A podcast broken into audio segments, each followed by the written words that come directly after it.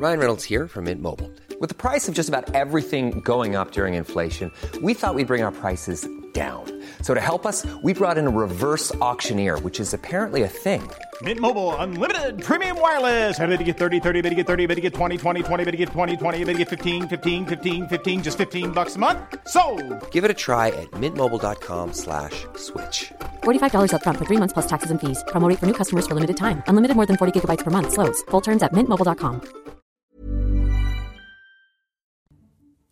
16h passées de 59 minutes, merci encore de votre fidélité. Très heureux de vous retrouver pour ce nouveau numéro de Punchline sur CNews. On est ensemble jusqu'à 20h, heure d'été effectivement.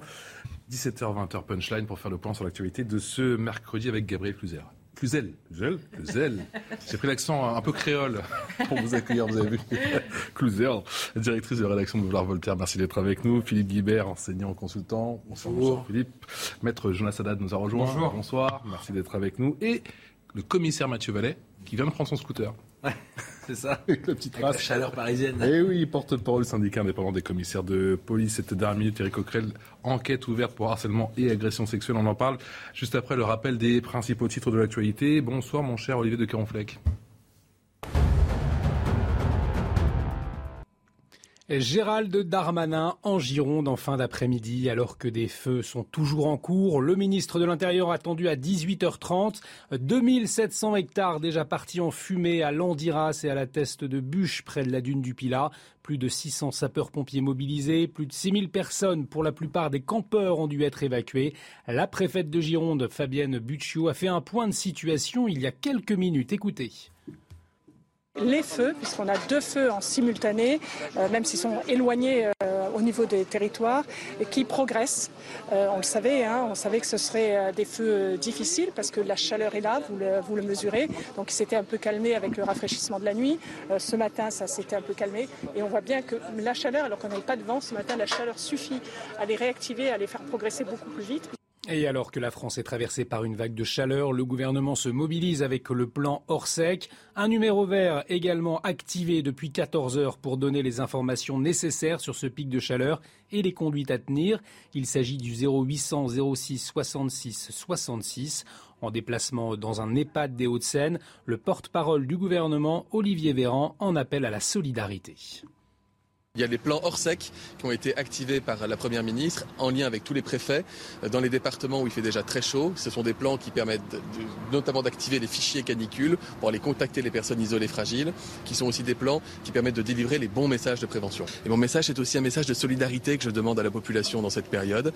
Si vous connaissez une voisine, si vous avez une grand-mère, même si elle est loin, euh, vous connaissez des personnes fragiles autour de vous, prenez le temps d'aller sonner chez elle pour vérifier qu'elle s'hydrate, qu'elle va bien, qu'il fait pas trop chaud chez elle, c'est fondamental.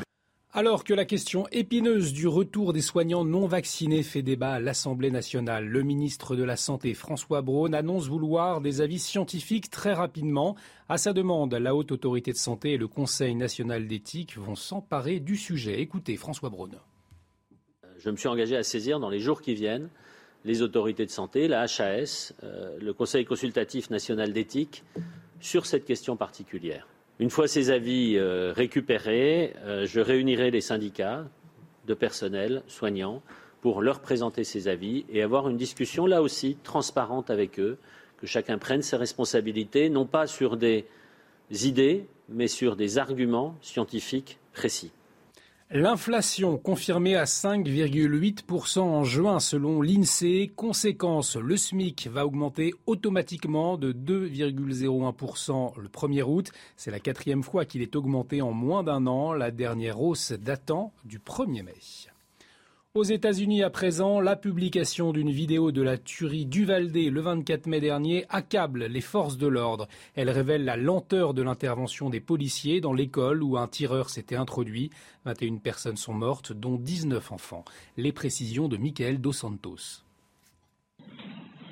11h33, le tueur pénètre arme à la main dans l'école primaire Rob Douvalde. Un employé se rapproche, les premières balles fusent. Trois minutes plus tard, alors que le tueur continue de faire usage de son fusil, les forces de l'ordre arrivent dans l'établissement. Les policiers patientent, l'un d'entre eux se sert même de gel hydroalcoolique. 77 minutes plus tard, Salvador Ramos, 18 ans, est neutralisé. Une intervention lente qui scandalise une partie des États-Unis, dont certains habitants d'Uvalde. Réunis hier avec le maire, certains ont exprimé leur colère. Les officiers avaient leurs boucliers et leurs armes, ils avaient tout leur équipement de protection. Ils ont signé pour cela, ils ont signé pour servir et protéger, ils n'ont rien fait ce jour-là. Le maire n'a rien dit de mauvais contre la police. Pourtant, le monde entier sait qu'ils ont eu la trouille. Mais ça ne sortira pas de la bouche du maire de la ville pour je ne sais quelle raison. Il se ment à lui-même. Un précédent rapport avait déjà révélé qu'un officier n'avait pas abattu le tueur plus tôt, dû à l'absence d'ordre de son supérieur. Dans quelques jours, les conclusions de l'enquête menée par l'État du Texas devraient être publiées. Voilà, c'était le journal d'Olivier de Caronfleck. Retour de l'info à 17h passé de 30 euh, minutes. Euh, dans un instant, on parlera de ce rapport sénatorial qui euh, eh n'épargne pas les autorités, ou encore Gérald Darmanin suite au fiasco du Stade de France. Mais avant cela, cette toute dernière minute, Éric Coquerel, cette enquête ouverte pour harcèlement, agression sexuelle, enquête qui est ouverte, on l'apprend ce mardi, pour harcèlement et agression sexuelle pour examiner la plainte déposée par la militante de gauche Sophie Tissier contre le président de la France insoumise de la, commission des, finances à l'Assemblée nationale. Madame Tissier, ancienne figure des, Gilets jaunes, âgée de 43 ans, dénonce dans sa plainte notamment des faits pouvant s'apparenter à une agression sexuelle. Enquête ouverte, est-ce que cela peut changer la donne pour Éric Coquerel, qui est la tête quand même de la commission des finances à l'Assemblée, ou pas du tout?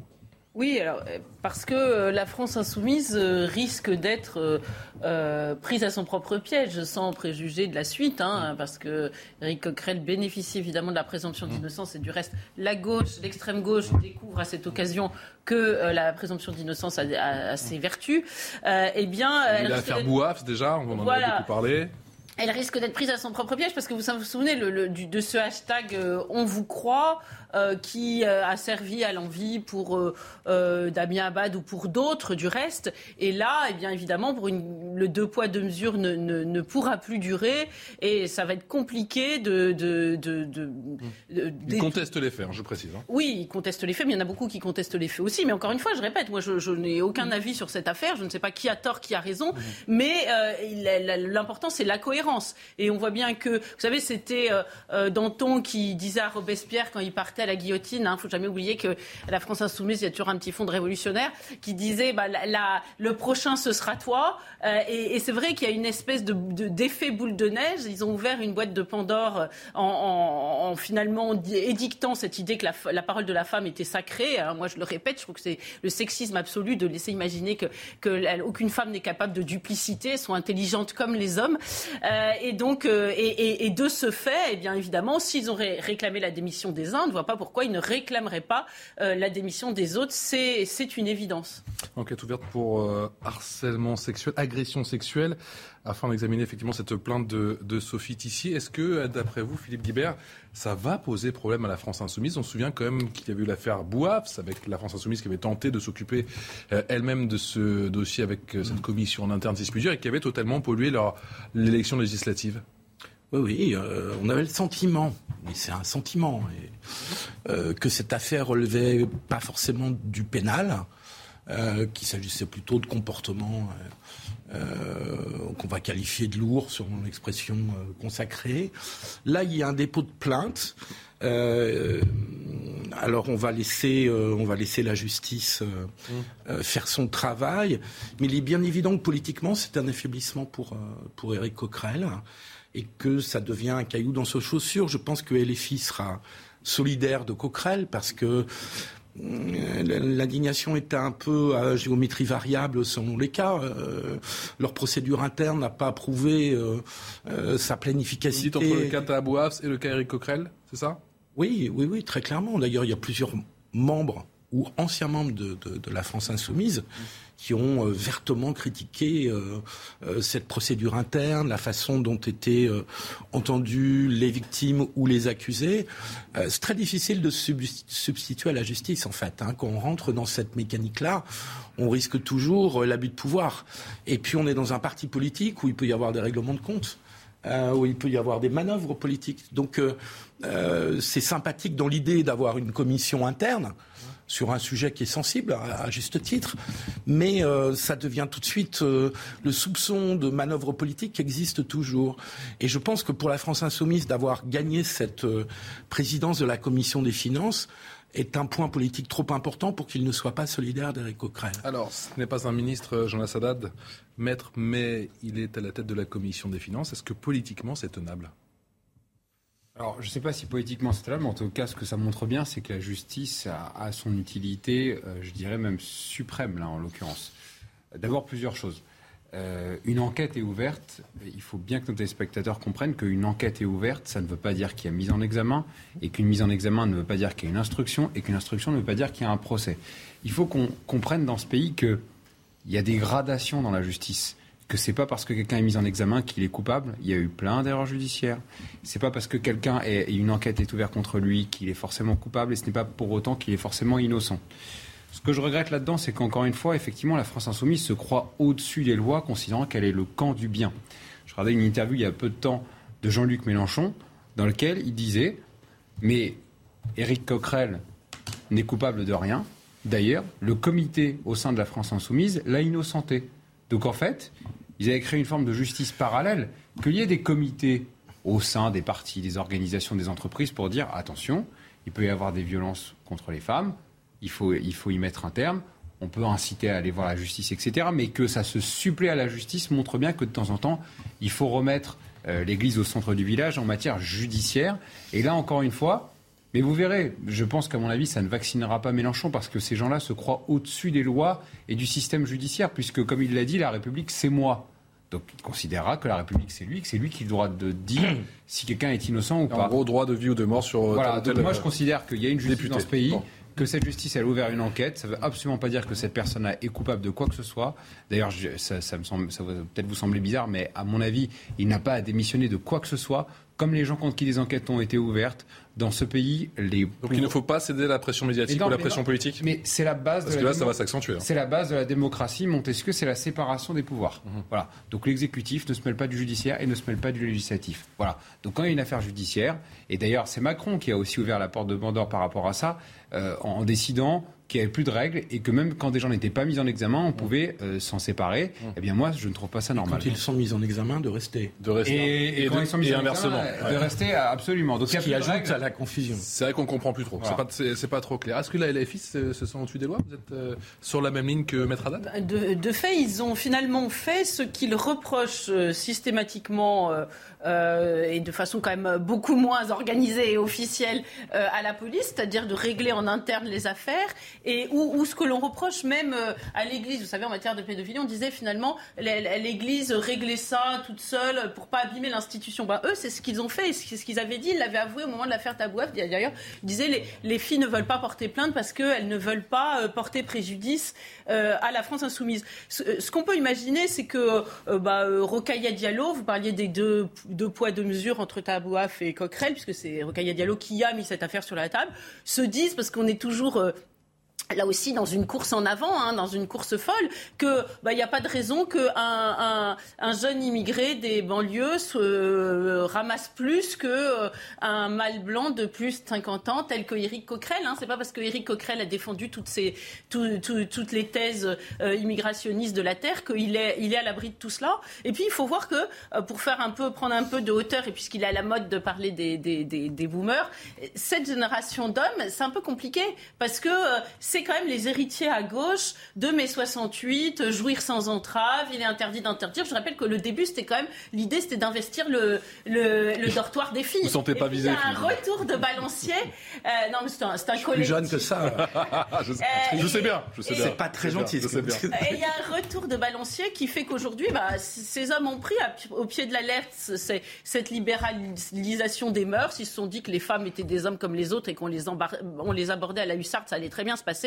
Bah non, ça se passe pas très bien parce que les femmes fonctionnent autrement et il y a un retour de balancier qui est assez sévère et qui, à mon avis, risque d'en toucher d'autres. Mais tu veux aller que vous inspire cette affaire? Bah D'abord, c'est l'arroseur arrosé. C'est vrai que le parti de Jean-Luc Mélenchon, c'est celui toujours qui fait peser une présomption de culpabilité sur les policiers. Et là, M. Coquerel va vivre en fait ce que les policiers vivent lorsqu'ils sont injustement souvent mis en cause, c'est-à-dire qu'ils n'ont pas à se défendre comme les autres et que d'entrée de jeu, à chaque fois, on considère le policier comme le coupable et le coupable comme la victime. Là, la personne, moi, ce que j'ai jamais compris dans cette histoire, c'est que la personne qui se déclare victime d'une infraction, elle dépose plainte et après, à la police, sous le contrôle de la justice et son autorité, déterminer si l'infraction a lieu ou pas et comme le disait Jonas Haddad, s'il y a une poursuite ou pas. Sauf que à chaque fois, la France insoumise, le parti auquel appartient Eric Coquerel, nous explique que la police, elle lâche son châle en famille. Mais c'est pas le cas. Nous, dès qu'une personne se déclare victime d'une action de police, elle dépose plainte à l'IGPN et il y a une enquête. Il n'y a pas un comité euh, théodule, obscur, qui se réunit et qui dit euh, lui, il a, fait quelque chose de bien, lui quelque chose de pas mal. Non, je pense qu'il n'y a pas plus euh, légaliste et pas plus transparent et pas plus républicain que la police nationale dans son contrôle, dans son suivi et dans la gestion des affaires par l'autorité. C'est à quoi Eric Coquerel veut dire que ce sont des policiers qui jugent des policiers. Mais bon, on va pas. Ah, bah, c'est très bien. On va pas ouvrir le débat. Bah oui. Ah c'est pas un débat. les policiers ne jugent pas les policiers, c'est les magistrats qui jugent des policiers, c'est les enquêtes menées sur leur contrôle et leur autorité faites par l'IGPN, mais c'est d'autant mieux que ça soit l'IGPN. Vous imaginez quand c'est des policiers qui auditionnent des policiers, ça veut dire qu'ils savent exactement ce que euh, vivent leurs collègues et les actions qu'ils vont décrire. Vous mettez des gens qui ne connaissent absolument pas l'institution et qui n'ont jamais porté un uniforme. Si le policier leur explique sur une action de police, il a entrepris telle décision, telle action, tel mouvement, le policier qui est derrière sa bécane, comme on dit vulgairement derrière son ordinateur, mmh. il pourra d'autant mieux le comprendre dans le sens de l'expliquer au magistrat et surtout donner un point de vue beaucoup plus éclairé que quelqu'un qui ne connaîtra rien et qui pourrait par exemple euh, euh, ne rien, rien comprendre. Donc nous on est complètement transparent. Dès qu'il y a une problématique, dès qu'il y a une plainte, il y a une instruction, il y a une enquête par le parquet ou par le juge d'instruction, et derrière, soit eh ben, on détermine qu'il n'y a pas de faute et c'est terminé, et quand bien même, vous savez que nous, c'est un peu euh, le double contrôle, puisqu'au-delà de l'autorité judiciaire, on peut se faire aussi sanctionner administrativement lorsqu'il y a une faute et qu'on même pas d'infraction pénale. Philippe Guibert, le boomer. Je voulais défendre mai 68, auquel je n'ai pas participé, cher Gabriel. Euh, non, parce que ça a été aussi une libération pour les femmes. Hein. Toute cette période-là, des années 60, 70, Mettez-moi euh, d'en rester juste un peu plus que vous, mais je n'aime pas répondre ça parce que c'est une réponse de féministe. Mais, néanmoins, euh, euh, la vie n'est pas aussi tranchée que vous le pensez. On pourrait faire toute une émission ah sur le sujet d'ailleurs. que la vie n'est pas tranchée et qu'elle est rarement noire ou blanc et, et plutôt oui, non, parce que C'est un dogme de foi aujourd'hui que mai 68 a été une libération pour les femmes. Moi, je crois que ça a été plus une libération pour les hommes. Voilà, très honnêtement. Ah ouais, mais c'est là où on est en désaccord. Mais bon, on fera un débat une autre fois sur mai 68. Mais quand même, de la pilule au droit à l'avortement euh, et la loi Veil, c'est des, des, progrès considérables pour la liberté. la pilule et le droit à l'avortement, ça a aussi bien arrangé beaucoup d'hommes. Mais ça aussi, on pourrait faire un large débat. Allez, on en vient à présent ce rapport qui est clairement. ça a quand même été des, énormes progrès pour les femmes. Ce rapport, on y vient, qui est clairement pas passé inaperçu, euh, rendu euh, ce matin. Les conclusions du Sénat sur le fiasco de la finale de la Ligue des Champions, ça s'est passé, vous le savez bien sûr, au Stade de France, évoque un enchaînement de dysfonctionnements et de défaillances dans la préparation de l'événement. Les précisions dans un instant avec Nomi Chous du service police-justice de CNews, juste après la réaction de Gérald Darmanin. Madame la Première ministre, votre parole a été rare sur ce sujet. Nous pensons qu'elle est nécessaire aujourd'hui, notamment pour bien engager la préparation des Jeux olympiques et paralympiques. Alors, tout simplement, nous souhaitons savoir quelle est votre analyse des dysfonctionnements et les enseignements que vous en tirez la quasi-intégralité des propositions que vous faites euh, doivent être suivies, euh, nous semble-t-il, par euh, le ministère de, l'Intérieur et notamment la préfecture de police. Non seulement il y a eu des dysfonctionnements, mais des erreurs de préparation dont la préfecture de police, le ministère de l'Intérieur et le ministre de l'Intérieur doivent tirer toutes conséquences. Dès la semaine prochaine, à la demande de la Première ministre et avec la ministre des Sports, nous réunirons l'ensemble des services du ministère de l'Intérieur pour mettre en place les recommandations du Sénat. Et je vous propose, si vous en êtes d'accord, de revenir avec la ministre des Sports et le préfet de police devant votre commission au lendemain de l'été pour savoir où nous en sommes euh, arrivés dans notre préparation, même si la comparaison, avec les Jeux Olympiques ou la Coupe du Monde de rugby n'est pas forcément raison, vous le savez, monsieur le, monsieur le Président. Je voudrais d'ailleurs remarquer que trois matchs à enjeu se sont déroulés au Stade de France avec le même nombre de spectateurs depuis cette finale et je crois que les choses se sont passées le plus correctement du monde. Voilà pour la réaction de Gérald Darmanin au, Sénat. Bonsoir, Noémie Schulz du service euh, police-justice de CNews. Vous avez bien évidemment suivi ce, dossier pour nous. Rapport très dur. Les mots, eh bien, sont effectivement euh, très durs. Un rapport qui pointe des dysfonctionnements, et cela à tous les niveaux. Hein. Absolument, et d'abord de, de lourds dysfonctionnements au niveau de l'organisation de cette finale de la Ligue des Champions. Alors on sait dans un délai très réduit, trois mois contre 18 mois habituellement pour ce type d'événement, euh, les sénateurs pointent du doigt le problème d'abord d'une billetterie inadaptée. Là c'est l'UEFA qui est ciblée avec des billets papier euh, qui ont pu être dupliqués. Il y a eu dix fois plus de faux billets que d'habitude, et si ça n'est pas la cause principale, cela a contribué au dysfonctionnement. Autre problème, celui de l'acheminement des spectateurs. Il y a eu la grève du RER, e on s'en souvient, qui a compliqué les arrivées, mais aussi un manque de marquage euh, à l'arrivée, au sol, des problèmes de signalétique qui n'étaient pas euh, présentes, absence de plan de mobilité des supporters qui a rendu très compliqué la gestion de la crise, disent les, sénateurs dans leur rapport, et puis une prise en compte aussi de ces supporters insuffisante qui a été uniquement euh, appréhendée sous l'angle du maintien de l'ordre, comme si tous les supporters étaient forcément des hooligans. On a oublié d'accueillir les supporters dans un cadre festif, de faire en sorte notamment qu'ils puissent, après le match rentrer euh, chez eux, quitter le stade dans de bonnes conditions. Ça, c'est pour le volet organisation. Ça, c'est pour l'organisation. Sur le volet sécurité, c'est pas beaucoup mieux, ma chère Noémie. Rapport là aussi très dur, à commencer par la préfecture de police et oui, qui est la cible de vives critiques. Le 28 mai, la sécurité des supporters et des biens n'a pas été assurée de façon suffisante. Cet échec tient aux décisions prises par la préfecture de police de Paris. Voilà des extraits hein, de ce qu'ont dit les, deux euh, euh présidents des commissions euh, des lois et de la culture du, du, Sénat, des critiques très vives de la gestion des événements par le préfet de police, donc Didier Lallemand, avec notamment une mauvaise évaluation des risques en amont, et ce alors même que le maire de Saint-Denis, par exemple, avait alerté qu'il y avait une effervescence particulièrement importante dans les jours précédant euh, ce match, des effectifs de policiers et de gendarmes pour lutter contre la délinquance sous-dimensionnée. Un autre reproche qui est fait au préfet, c'est le dispositif de préfiltrage en amont du Stade de France. Un préfiltrage intenable, ont dit les sénateurs, car les agents devaient à la fois vérifier que les billets étaient valables et devaient faire la fouille des sacs pour euh, prévenir tous les risques euh, liés au terrorisme et aux attentats. C'est là que se sont formés des goulets d'étranglement et c'est quand ces points de filtrage ont été levés pour éviter des écrasements que les délinquants ont pu accéder aux abords du Stade de France. Enfin, euh, les sénateurs ont, aussi noté un problème d'usage des gaz lacrymogènes euh, qui avait été décidé pour que les supporters ne soient pas écrasés contre les grilles ou que les grilles ne cèdent pas, mais dans lesquelles euh, dont ont été victimes notamment des familles et des enfants. Vous inspire quoi ce rapport, Mathieu Vallet? Bah, je pense que l'erreur manifeste du préfet de police était de croire qu'il allait avoir une déferlante de hooligans anglais sur la capitale et notamment sur les Champs-Élysées et les secteurs des fan zones et aussi sur le parvis du Stade de France alors qu'on a une déferlante de voyous sur le parvis qui ont transformé en fait cette finale festive en véritable calvaire pour les supporters britanniques. Et moi j'ai quand même eu... Euh, beaucoup de honte à faire croire que le problème c'était les supporters britanniques qui majoritairement avaient acheté un billet, qui n'ont pas pu d'ailleurs pour euh, une grande partie d'entre eux y accéder avec les problèmes de flux, de signalétique et de mouvement qu'on a signalés au-delà des grèves et euh, des difficultés annexes qu'on a évoquées dans le rapport, euh, les sénateurs. Donc voilà, moi je peux vous dire simplement que les policiers, moi que j'avais eu au, téléphone, les policiers de terrain, mmh. étaient complètement mobilisés pour faire ce que j'appelle du voyou, pour interpeller ceux qui venaient faire des victimes, que ce soit par des vols de billets, des vols de téléphone, des vols de colliers, parfois même des attouchement. Donc on sait que les policiers étaient au final, ils n'étaient pas là.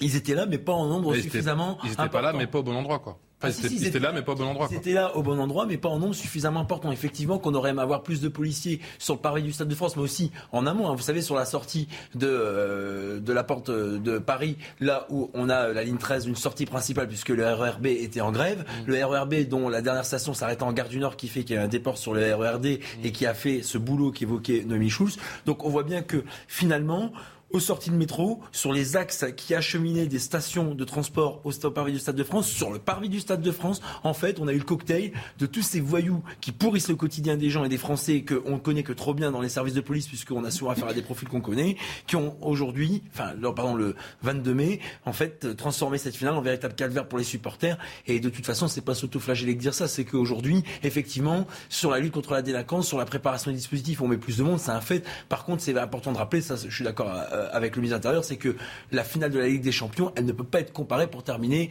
à euh, des matchs classiques comme on avait eu la Coupe de France il y a 15 jours, euh, donc 15 jours mi auparavant où ça s'était très bien passé, ou les matchs où la France euh, a affronté des pays européens, ou même les JO 2024 qui seront encore du tout autre envergure concernant cet événement planétaire qui nous attend. Noémie Schulz, dans ce rapport sénatorial, il y a également des, recommandations. Hein. Oui, les sénateurs font 15 euh, recommandations, euh, aussi bien à l'UEFA, à la Fédération française de football, à l'État, à la, RATP, euh, à la préfecture de police de Paris ou encore au, ministère de, l'Intérieur ou au consortium du Stade de France. Je vous en donne quelques-unes. le recours obligatoire à des billets infalsifiables pour les compétitions de foot aux enjeux les plus importants, notamment une finale de, Ligue des Champions, une information en temps réel des détenteurs de billets, notamment pour leur indiquer si il y a un RER e en grève et quelle voie d'accès et quels horaires il vaut mieux privilégier. Séparer les points de filtrage euh, de contrôle des billets de ceux euh, de prévention du terrorisme, là où on fouille les sacs, imposer la conservation des images de vidéosurveillance jusqu'à euh, la durée, pendant la durée légale maximum qui est d'un mois. On se souvient que là, le Stade de France a effacé les vidéos au bout d'une semaine, faute d'avoir, parce qu'on ne leur avait pas demandé de les conserver.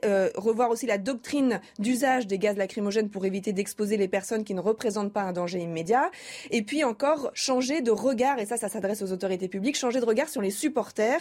On sent que les sénateurs ont été marqués par les témoignages de, euh, représentants des supporters de Liverpool. Euh, il ne faut pas les voir uniquement comme des potentiels fauteurs de troubles. Et d'ailleurs, euh, les sénateurs n'ont pas ménagé le ministre de l'Intérieur qui avait fait porter la responsabilité du fiasco de la finale à la présence massive de faux billets et à la présence massive de supporters anglais n'ayant pas de billets. Cette analyse, disent les sénateurs, n'était pas la bonne, elle était partielle et imprécise. Merci beaucoup Noémie Chouch du service police de CNews, je vais euh, repréciser et répéter les propos qui viennent d'être tenus par Noémie, justement, concernant la présence des supporters de Liverpool autour du stade, contrairement aux affirmations de la préfecture et de Gérald Darmanin. L'analyse faite par le ministre de l'Intérieur n'était pas la bonne.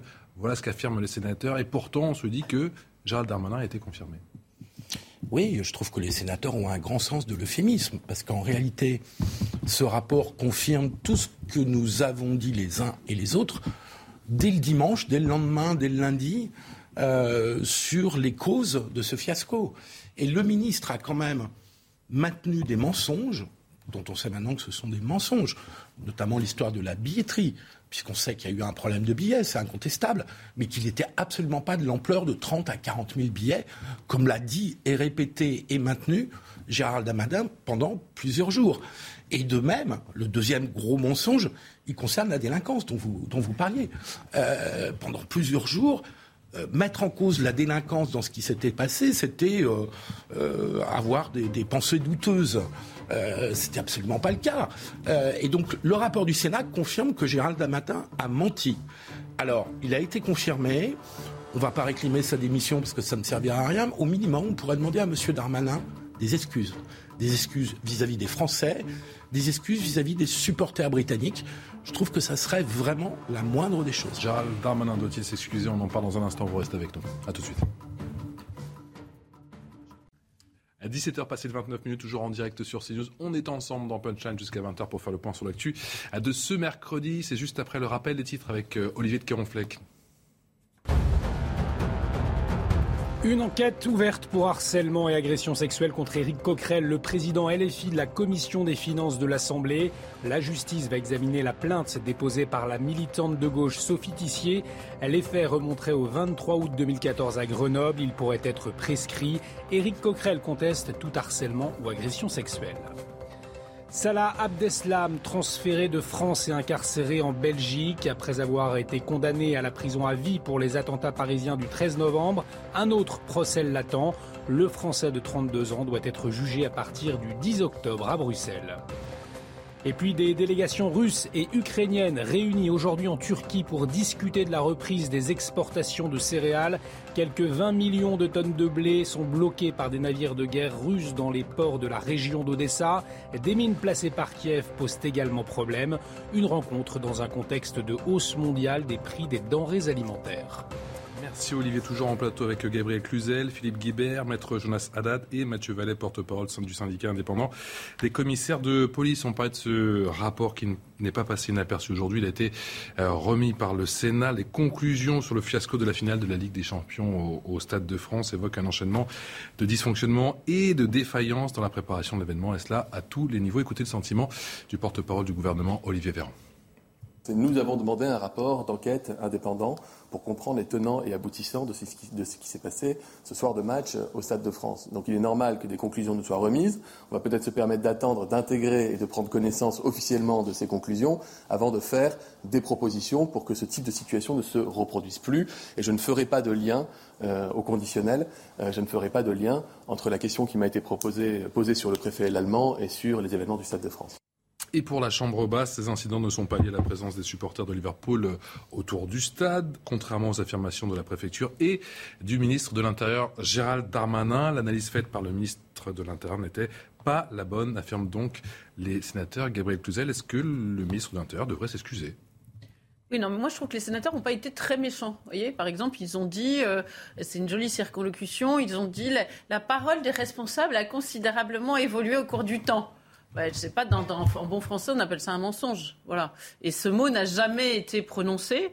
Euh, donc, et, c'est vrai que c'est là que votre excuse, le mot excuse intervient, parce que euh, quand, on ne ment pas et qu'on fait simplement une erreur, eh ben on peut le dire. On, peut, on, est assez à l'aise pour faire son mea culpa, et on voit bien que là, ça n'a pas euh, du tout été le cas de la part de Gérald Darmanin. Alors, Olivier Véran, il est quand même assez scotchant. Hein, C'est-à-dire que c'est pas comme si c'était lui et c'était pas le gouvernement qui avait organiser cette affaire.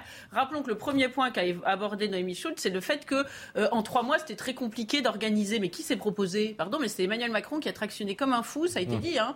Euh, Il y a eu un peu de lobbying présidentiel, effectivement. Voilà, après l'éviction de la Russie, pour euh, dû aux événements, évidemment, à la guerre, pour pour imposer la France. Mais c'est, tout le monde à l'international devrait lui dire, enfin pourrait lui dire, serait fondé à lui dire, mais attendez, vous vous proposez pas si vous n'êtes pas vous êtes mmh. pas capable de faire. en réalité, il y a quand même les les. Sachant qu'à la Fédération française de football, on a dit que trois mois c'était largement suffisant pour bien tout préparé. Non, mais oui, pas très bien, mais qui sont les organisateurs euh, in fine?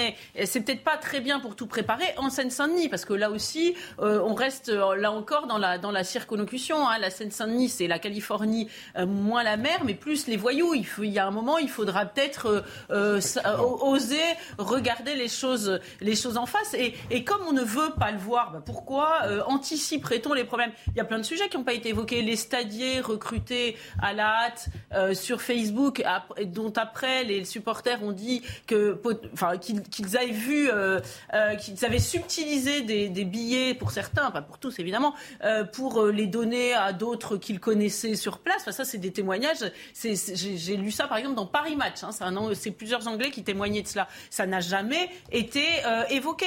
Que s'est-il passé en réalité? C'est la conjonction de deux faits. C'est comme au Far West dans une attaque de diligence. Quand la diligence a un problème et qu'elle est à l'arrêt, c'est là où on peut l'attaquer. Bah là, c'était pareil. Comme il y avait euh, un, goulot d'étranglement, c'est ainsi que ça a permis aux voyous d'arriver. Mais si on nie le fait même qu'il y a un problème de sécurité à en Seine-Saint-Denis, euh, évidemment, euh, on, ne risque pas de le résoudre. C'est toujours finalement un peu le même problème. C'est le dernier épisode de la saga. Maître Haddad euh, j'espère pas. D'abord, plusieurs choses. D'abord, c'est bien d'avoir un Sénat. Euh, souvent, on pose la question de l'utilité du Sénat. Imaginez juste que la commission d'enquête ait été confiée à l'époque à une majorité qui était uniquement macroniste. Euh, ils auraient encore une fois, comme ils l'ont fait notamment avec l'affaire Benalla à l'époque. Ça fait plusieurs fois qu'ils font le travail. Hein. Essayer d'étouffer l'affaire. Euh, ou aujourd'hui, si ça avait été le cas, euh, ça aurait été euh, les, les, zadistes de la France insoumise qui auraient essayé de dire que finalement il n'y avait eu aucun problème concernant ce, Stade de France. Donc bravo au Sénat, même s'il y, a, il y a beaucoup d'euphémismes d'avoir fait le boulot. Deuxièmement, ça vient pointer aussi que les mensonges, bien sûr qu'il y en a eu, mais c'est des mensonges qui ont été répétés à différents moments. C'est-à-dire que non seulement on se paye une crise sécuritaire, mais en plus on se paye une crise diplomatique. C'est-à-dire qu'on rajoute une crise diplomatique à notre crise puisqu'il y a effectivement le propos de Gérald Darmanin. Après, il y a la conférence de presse avec, la ministre des Sports. Et en plus, après, il y a la confrontation avec la maire de Liverpool. Et enfin, dernier point par rapport à ça. Je suis, comme vous, stupéfait sur ce plateau qu'on parle de la responsabilité du préfet allemand, qu'on parle de la responsabilité des forces de l'ordre, du ministre de l'Intérieur, etc. Personne ne parle de la responsabilité des voyous et comment on fait pour traiter le problème. Il y a 15 recommandations du Sénat. Qu'est-ce qu'on fait pour traiter ce problème qui est là? Dans toutes les autres capitales européennes, il y a eu des matchs. Et surtout qu'on savait que les voyous Visiblement, ça fait depuis un petit moment. Hein. Voilà. vers vous, euh, Mathieu Vallet, que les Alors, je, je, je on dans, savait. Dans, aucune autre capitale européenne, il y a eu des conflits de cet ordre-là. Et pour terminer sur, sur mon argumentation, et après j'arrête, mais Emmanuel Macron, effectivement, il a fait des pieds et des mains pour avoir la Ligue des Champions. Et vous vous souvenez, le jour où on l'interpelle quelques jours avant la législative, quand on lui dit mais qu'est-ce qui s'est passé au Stade de France? Pas de commentaire. C'est ce déni-là qui rend les gens fous. Mathieu Vallet. Bah, écoutez, euh, en plus, je suis d'autant plus à l'aise que je l'ai fait sur votre plateau. Euh, les événements ont eu lieu le samedi 22 mai, et moi, dès le dimanche matin, et sur les chaînes, dont la vôtre, et chez Pascal Pro le lundi matin, j'évoquais uniquement et factuellement les remontées de terrain. Mmh. Et c'est la première fois, et ça fait quand même six ans que je fais du syndicalisme, que j'avais autant d'unanimité de tous des policiers, de tous corps et grades confondus sur le terrain, qui me disaient la même chose. Les voyous, toujours les voyous, encore les voyous. Et je suis bien content, euh, Sadat, de vous entendre dire que le problème... Mais quand le Sénat parle des tirs de lacrymogène, quand... Non, mais d'accord euh, euh, vous savez, la gestion euh, des foules nombreuses et qui s'amassaient devant les grilles, l'idée, c'était pas de se faire des supporters et de gazer des gens pour les faire pleurer et puis pour créer des sujets, notamment avec des enfants. Le but, c'était de disperser les gens pour éviter qu'il y ait un drame. Est-ce que ça vous frustre, ça, ça vous énerve justement qu'on retienne aussi parfois ces images et que ça a été évoqué moi, je vais être très clair par, les, par les sénateurs Je l'ai été depuis le début. Le problème, c'est les voyous. Vous dites, on était sous-staffé, sous-dimensionné, que du coup, on a fait ce Non, mais il n'y a pas une sous-dimension. Le problème, c'est que j'ai beaucoup entendu. À 209 effectifs de police. Hein? 209 effectifs de police. Ah non, non, il y avait plus, il y avait plus de 2000 policiers et gendarmes sur les fan zones et sur euh, l'ensemble du Stade de France. Hein. Vous avez les effectifs de la, de la direction de la sécurité de proximité de l'agglomération parisienne, c'est la sécurité publique, mmh. et vous avez des effectifs de la direction de l'ordre public et de la circulation qui comprennent notamment en renfort des CRS, des gendarmes mobiles. Tout ça pour vous dire que, en fait, beaucoup de commentateurs qui n'y connaissent rien comme d'habitude nous ont expliqué que c'était du maintien de l'ordre, mais c'est pas du maintien de l'ordre. On tenait pas des rues, on n'encadrait pas une manifestation, qu'elle soit déclarée ou pas. On était plus sur une sorte de nouvelle petite violence urbaine dans le sens où en réalité il y a des, des mouvements de foule, enfin dans la, gestion. Hein. Il n'y avait pas de poubelle brûlée, il n'y avait pas de véhicules brûlés, il n'y a pas eu de magasins saccagés. Mais on est un peu dans ce qu'on a connu avec le mouvement des, gilets, jaunes, pardon, avec les ultra jaunes, etc. Où en fait, on fait face à une doctrine qui, en réalité, n'était pas adaptée à ce qu'on avait vécu. C'était un problème purement de sécurité publique, source par vie. Il y a eu quand même 105, 105 pardon, interpellations, parce que là je fais ça de mémoire. Mmh. Il y avait eu derrière plus d'une 80 personnes en garde à vue, et derrière c'est aussi la réponse pénale qui n'a pas eu lieu. Alors on nous explique que c'était des procédures trop rapides, mal ficelées, mal rédigées. Bon, enfin moi je veux bien, mais enfin quand on est pris entre le, la tenaille des voyous, la tenaille de gérer des mouvements de flux, de gérer un dispositif, c'est sûr qu'on peut pas faire un procès verbal que quand on filoche, c'est-à-dire quand on suit vulgairement le jargon policier. Je me parler d'autres antennes pour euh, acculturer les gens à notre jargon policier, mais euh, quand on suit quelqu'un et qu'on fait que ça, on a suivi un peu en grenage sur Canal+. Ah, c'est c'est une belle série. Et, et, c'est une belle série qui euh, parfois est un peu noire, mais qui retranscrit fidèlement euh, l'engagement et la passion des policiers, notamment dans le domaine judiciaire. Mais ceci étant dit, moi je vous dis, quand on parle avec les policiers, je parle uniquement des policiers de terrain, il y avait y compris dans ces policiers de terrain des commissaires, des officiers, des gardiens de la paix, ils ont voulu faire le maximum d'interpellations. Alors est-ce que sur les prochains événements d'ampleur comme ça, oui, on mettra plus de monde? Et pour terminer, je suis d'accord avec euh, ce que Gabriel disait. Euh, je le redis et je le redis et je le redis, dans les profils qu'on a, c'est essentiellement des mineurs étrangers isolés et des personnes qui n'avaient pas de papier qui ont commis ces infractions. Et, le dire, anglais. Le, dire, oui, ah, tout à fait. le, dire, c'est pas stigmatisé. Demain, si c'était des Géorgiens, si c'était des, des, des, qui vous voulez, on le dirait aussi.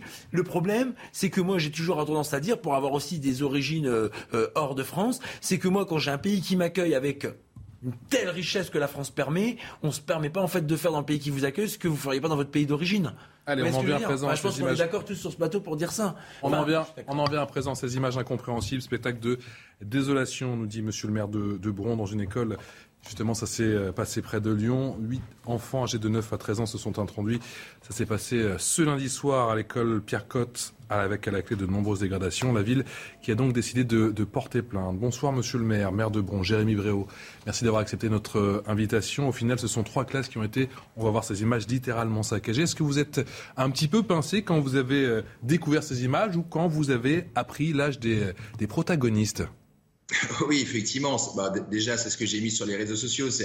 C'est d'abord un sentiment de, désolation euh, de s'attaquer à, une école. Et puis, deuxièmement, lorsqu'on a appris effectivement euh, l'âge euh, de ces individus, le plus jeune avait 9 ans, le plus âgé 13 ans. la première question, c'est de se dire, ce que c'est arrivé en début de soirée lundi, que font ces enfants seuls, dehors, en début de soirée, au sein d'une école Donc là, le le rôle des parents est extrêmement important et je félicite l'excellent travail de la police municipale nationale et puis de la justice puisque les parents et les enfants ont été entendus euh, aujourd'hui. Donc j'ai pas encore eu de, retour, mais voilà, l'idée c'était vraiment de, on est sur un fait divers. Certes, il n'y a pas de, il a, pas de sang, il n'y a pas de mort, mais c'est quand même extrêmement important et c'est pour ça qu'il faut qu'on apporte, nous, une réponse rapide pour bien montrer à ces enfants, et ça peut arriver à tout le monde, on a tous fait euh, on a tous fait, on va dire, des, bêtises étant jeunes, mais il faut que ça puisse leur servir de leçon pour pas qu'ils recommencent. Et puis surtout, c'est qu'il faut à un moment dire stop à ses parents. qui, qui, qui, bah, qui, qui, qui, laissent faire à leurs enfants tout, tout et n'importe quoi. Monsieur Bréau, il me semble que c'est le gardien de l'école qui a, qui a sonné à l'alerte. Est-ce à dire que s'il n'avait pas été là, s'il n'avait pas entendu du bruit, toute l'école aurait pu être saccagée? Je pense que oui. En fait, l'enquête va le montrer, mais il, toutes nos écoles sont bien sécurisées. Là, il se trouve qu'il y a eu un défaut de l'un de nos, l'un de nos prestataires qui a oublié effectivement euh, de, verrouiller, de verrouiller une porte, ce qui a fait que les enfants ont pu s'introduire dedans. Et effectivement, s'il n'y avait pas eu la vigilance du gardien, euh, le, les dégâts auraient été, auraient été, plus importants. Vous me dites que c'est au final euh, potache ou que c'est une forme de barbarie juvénile avec ces enfants qui sont nourris par des images et par les réseaux sociaux en ce moment? Il y a effectivement l'importance des réseaux sociaux et, toutes ces images qui en découlent. Là, on est quand même sur des enfants. Alors, je suis pas, je suis pas pédopsychiatre, mais on est sur des enfants de 9 à 13 ans. On n'est pas sur des petits caïds de 15 à 18 ans. Je pense que c'est, j'espère en tout cas, j'espère. Et de toute façon, je vais recevoir les parents et les enfants prochainement pour qu'on ait une explication euh, claire dans mon bureau. J'espère que ce n'est qu'une blague de potache, mais c'est une blague de potache qui doit, euh, qui doit, on va dire, euh, enfin, qui mérite sanction et surtout, faut que ce soit pour le parcours de l'enfant, faut que ça puisse, euh, on va dire, cette bêtise puisse lui être utile et pour qu'il comprenne que bah, dans la vie, on fait pas ce que l'on veut et c'est surtout pour moi le principal fautif, c'est pas l'enfant de 9 ans, c'est le parent qui a laissé dehors. Alors à partir de maintenant, je mets pas toutes les familles dans le même panier. On sait comment ça se passe avec, avec les familles, notamment les familles nombreuses. Dans une famille nombreuse, on n'est jamais à l'abri qu'il y en a un on va dire, qui sortent du cadre légal. Euh, maintenant, quand dans une famille sur cinq enfants, vous en avez cinq, excusez-moi euh, l'expression qui déconne, c'est qu'il y a un manque euh, d'autorité parentale. Donc là, maintenant, on, voilà, passer le coup de l'émotion, on va, on va prendre les dossiers les uns après les autres et on n'exclut aucune possibilité sur, sur les suites à donner au niveau municipal. On a compris votre point sur la responsabilité parentale. Quelles sanctions faut-il d'après vous? Alors après, il y, y, a deux choses. Il y a une réparation pénale très clair. Et puis aussi un suivi, un, suivi euh, éducatif. Ça sont les deux premières choses, à mon avis, ça c'est plus du côté de, de, la justice, du procureur et, du juge. Nous, au niveau, au niveau municipal, on, va mettre toutes les options sur la table, hein, d'accord? Il n'y a pas de, euh, il a pas de, mauvaises options pour l'instant. Ça peut aller effectivement jusqu'à euh, suppression des aides. Ça peut aller également aussi euh, voilà, enfin, et, une exclusion de l'école, parce que certains enfants euh, vont retrouver l'école, euh, vont retrouver cette école dans un mois et demi à, la rentrée en septembre. voilà, donc pour l'instant, on n'écarte aucune possibilité, mais vraiment, le, message, c'est de dire, effectivement, il y, a, des choses beaucoup plus graves qui arrivent. dans ce pays, mais c'est quand même, on attaque quand même un symbole de la République. L'école, je pense très honnêtement que les enfants étaient à milieu d'imaginer tout ça, mais c'est important de ne pas le laisser passer. Euh, encore une fois, on a, tous fait des erreurs, euh, des, bêtises étant jeunes. Là, c'est quand même une faute importante. Euh, ces enfants ont été quand même laissés tout seuls, donc c'est pour ça que, pour moi, vraiment, enfin, le, ce sont les parents qu'il faut, qu'il faut, qu'il faut sanctionner, plus, plus que les enfants. à 9 ans, je ne pense pas qu'on ait la capacité, le discernement de se dire c'est grave ou c'est pas grave de retourner une, une classe. Là, maintenant, en revanche, les, les parents, on va les recevoir un par un.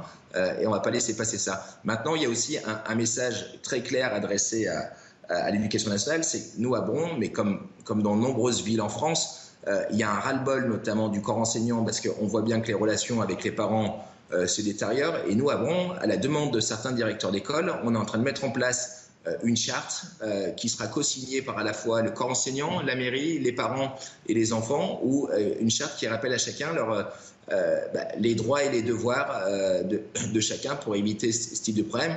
Encore une fois, et c'est vraiment le message que, je veux faire passer, oui, il y a des choses plus graves, mais c'est quand même quelque chose qui a son importance et surtout pour pas que ces enfants puissent avoir le sentiment d'impunité en sortant de là en disant bon, finalement on a saccagé une école et il s'est rien passé, on a, juste passé un mauvais moment devant le juge et puis euh, on, on a profité des vacances. Non, c'est il faut marquer le coup et surtout envoyer un signal aux autres en disant mais écoutez voilà, euh, vos petits camarades ont fait ça, voici ce qui est arrivé. Monsieur le maire, question de professeur avec Philippe Guibert. Euh, monsieur le maire, je comprends, je partage votre avis sur la responsabilité des parents, mais tout de même, ça arrive souvent qu'il y ait des enfants comme ça. Euh, quand vous dites saccage de l'école, quelle est l'étendue des dégâts? Et est-ce que ces enfants de 9 à 13 ans ont donné des explications sur leurs gestes et sur leur comportement? Alors, pour l'instant, à, l'heure où je vous parle, j'ai pas encore, j'ai pas encore euh, fait le débriefing avec euh, avec le procureur, donc ça, je peux pas encore vous répondre. Euh, non, fort heureusement, moi, c'est la, je, suis élu maire depuis deux ans, c'est la première fois que ça arrive. Au niveau des dégâts, il y a trois classes qui ont été retournées. Il y a aussi euh, il y a aussi un, un, un sanitaire, il y, a, il y, a, aussi un lavabo. Je pense que ça, là, on est en train de faire chiffrer. Voilà, pas, on n'est pas dans des sommes à, plusieurs millions d'euros, hein, je, je, vous rassure, mais plus, on va dire, plus que la somme, je pense qu'on sera à, quelques dizaines de milliers d'euros, mais plus que ça, c'est le symbole. Qui, entre guillemets, coûte plus cher que les dégâts matériels. Ce sont des enfants de, cette école, en tout cas de, ce quartier, qui détruisent eux-mêmes, effectivement, leur propre outil d'apprentissage de, travail. Ça paraît totalement incompréhensible. Euh, oui, alors c'est totalement incompréhensible, mais euh, premier point, euh, être issu d'une famille nombreuse, c'est pas une excuse. Moi, j'ai une famille nombreuse, je vous garantis que mes enfants ne saccagent pas leur, leur école le soir, voilà. Et du reste, je ne les laisse pas sortir le soir, donc euh, attention. il y a l'horaire aussi qui vous interpelle. Dans, dans, dans, le même sac, là, c'est pas c'est pas le sujet. On parle de blague de potage, non. Pour moi, une blague de potage, c'est un coussin péteur sous les sous le, le siège de la maîtresse ou des oreilles d'âne une fois de, sur la photo de classe. Ça, c'est une blague de potage.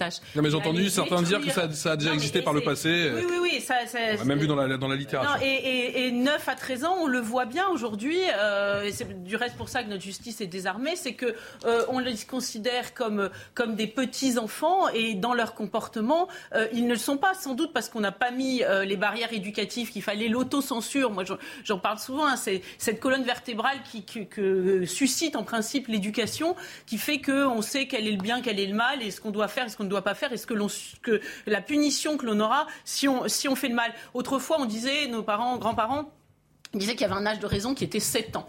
Donc euh, au-delà de 7 ans, on, est capable de, prendre conscience de, ce que l'on fait. C'est terrible parce qu'aujourd'hui on est obligé de fermer les écoles comme on ferme les églises parce que, parce que euh, c'est quand même euh, un ensauvagement généralisé qui se traduit ici.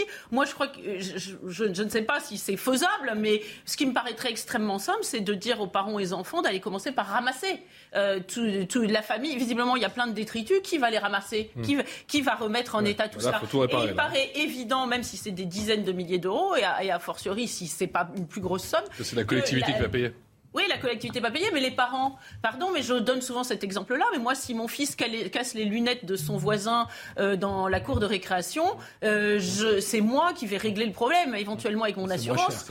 mais bah, c'est moins cher, bah, précisément, donc c'est moins grave. Donc pourquoi la collectivité euh, serait obligée de, de, finalement de, compenser une erreur, ce qui est semble-t-il une erreur éducative des, des, des enfants S'il n'y a pas de punition sévère tant à l'endroit que des parents que des enfants, il est évident que ça se reproduira. Et ça, c'est pas. Il n'y a pas besoin d'être devin pour le, Monsieur savoir. Monsieur le maire l'a rappelé, euh, Maître Haddad, encore une fois, hein, il n'y a pas d'effusion de sang, il n'y a pas mort d'homme, mais c'est le symbole qui est. Euh, encore une fois terrible et qu'il ne faut pas laisser passer. Bah, tant mieux qu'il n'y ait pas d'effusion de sang. Euh, s'ils ont 9 ans, effectivement, cela, ça aurait été un peu glauque. Mais c'est déjà le cas. Juste pour rappeler, donc quand on est entre 9 et 13 ans, les gens sont, enfin les, enfants sont sous l'autorité parentale. Donc les parents, ils ont comme une sorte de gardien euh, la responsabilité de leurs faits et gestes. Donc effectivement, on pourrait d'ailleurs, sur le fondement de la responsabilité de ces parents-là, aller leur demander des indemnisations. C'est possible et ça doit être fait pour marquer le coup vis-à-vis des parents. Mais il faut aussi marquer le coup vis-à-vis des enfants, parce qu'effectivement, qu'est-ce que c'est que l'éducation, sinon le fait de poser des règles, même pour la suite pouvoir potentiellement les transgresser. On a tout à l'heure un débat sur mai 68, etc. La question de mai 68, de lever les règles, c'est pas que c'est gênant, c'est pas qu'on veut des règles pour des règles, mais pour pouvoir transgresser des règles quand on est à l'adolescence, il faut encore qu'on en ait posé. Donc si effectivement on ne pose pas des règles, on n'impose pas une punition, notamment comme des mesures alternatives avec des formes de travaux d'intérêt général pour nettoyer, etc., à ces enfants, eh bien, qu'est-ce qu'ils penseront? Ils penseront que la prochaine transgression, elle devra être plus grave. Et donc c'est là où, à mon avis, il faut poser les choses très clairement à la fois d'un point de vue juridique comme d'un point de vue éducatif. Et là-dessus, c'est pas le rôle du maire, c'est pas aussi euh, le rôle forcément de la justice à cet âge-là, c'est aussi peut-être le rôle de la communauté éducative qui est peut-être la plus à même, à mon avis, de montrer euh, sa, force. Voilà, parce que si elle ne le fait pas et qu'elle est euh, dans une forme de pas de vague par rapport à ça, À cet âge-là, c'est vraiment le moment dans lequel on peut le faire. Sinon, après, je pense qu'en général, c'est trop tard. Monsieur le commissaire, de 9 à 13 ans. Ils sont âgés de 9 à 13 ans en matière de violence, de délinquance, il n'y a plus de limite. D'abord, moi, je vais dire les choses simplement. Il faut aller chercher les parents. Effectivement que c'est les parents qui sont responsables. Et je suis d'accord avec Gabriel. Quand on fait des gosses, il faut les assumer. C'est bien beau euh, de les faire naître, mais après, il faut les éduquer. Donc, quand on sait qu'on a des difficultés à déjà éduquer, à encadrer un ou deux gamins, ben, on se pose la question pour les suivants. Et d'une certaine manière, vous savez, moi, je patrouille actuellement dans le Val-de-Marne la nuit euh, lorsque j'exerce mes fonctions opérationnelles. Je suis effaré lors des contrôles de police, que ce soit dans les véhicules, dans les halls d'immeubles ou dans la voie publique, sur la voie publique, de contrôler des gamins de 14, 15 ans qui sont dehors à 23h, minuit, La nuit, la rue, c'est l'école du crime. C'est là où on apprend à faire toutes les conneries. Il n'y a rien de bon. Tout est fermé. Tous ceux qui sortent la, nuit, hormis les bonnes familles qui rentrent de soirée ou les gens qui rentrent de, festivités, c'est pas pour faire des belles choses. Donc moi, je peux vous dire que euh, mettre des gamins dans la rue, c'est les mettre en danger la nuit, je parle des mineurs. Mmh. Et les parents, on a beau être pauvre, on a beau habiter dans un quartier, on a beau avoir une famille nombreuse, quand on veut, on peut. Et à la limite, les parents qui peuvent avoir du mal, ce que je peux entendre, eh ben, il faut les aider peut-être à éduquer leurs parents, mais les policiers ne peuvent pas et se substituer aux éducateurs, et aux parents, et à la justice, et faire tout ce que tout le monde ne veut pas voir ou ne veut pas faire, parce que là, les parents, s'ils ne font rien, on pourra vraiment pas s'en sortir de ce sujet-là. Vous êtes un tout nouveau maire, monsieur Jérémy Bréau. C'est pas la première fois qu'on vous a à l'antenne de CNews. Il vous arrivait quelques péripéties, si je puis dire. Vous préférez voir le verre à moitié, à moitié plein ou à moitié vide? Non, alors j'en parlais tout à l'heure euh, sur, votre antenne. Moi, j'ai eu un début de mandat effectivement plutôt chaud. Hein. Il y a eu l'affaire du, mariage, après il y a eu l'affaire des, tags de décapitation une semaine après le Samuel Paty. Il y a eu la voiture de mon collaborateur qui s'est faite euh, euh, défoncer alors qu'on était dedans.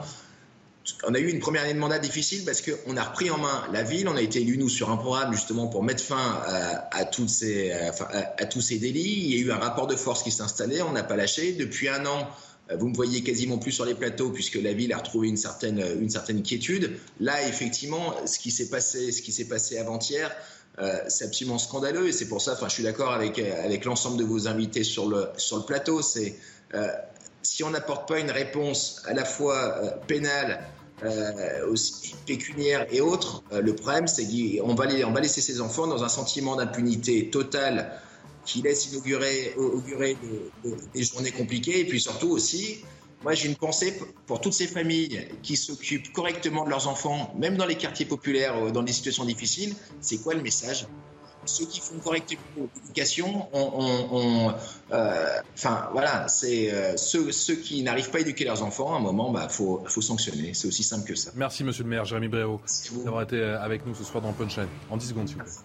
Je préfère nettement la solution de Mathieu Vallet d'accompagner les parents. Il y a des projets d'école de parents plutôt que les sanctionner financièrement. C'est juste ça. Vous pensez que c'est plus efficace? Je pense que c'est plus efficace. C'est l'accompagnement des parents qu'il faut aider parce qu'à l'évidence, ils sont, ils n'y arrivent pas. Certainement pas pour des bonnes raisons, mais ils n'y arrivent pas. Et donc, il y avait ce projet d'école de parents que je trouve une piste intéressante à creuser plutôt que de sanctionner lourdement des ménages qui sont certainement euh, pauvres. On est extrêmement en retard. Vous restez avec nous. Courte pause. On se retrouve juste après. Oui, en retard, comme d'habitude. Mmh.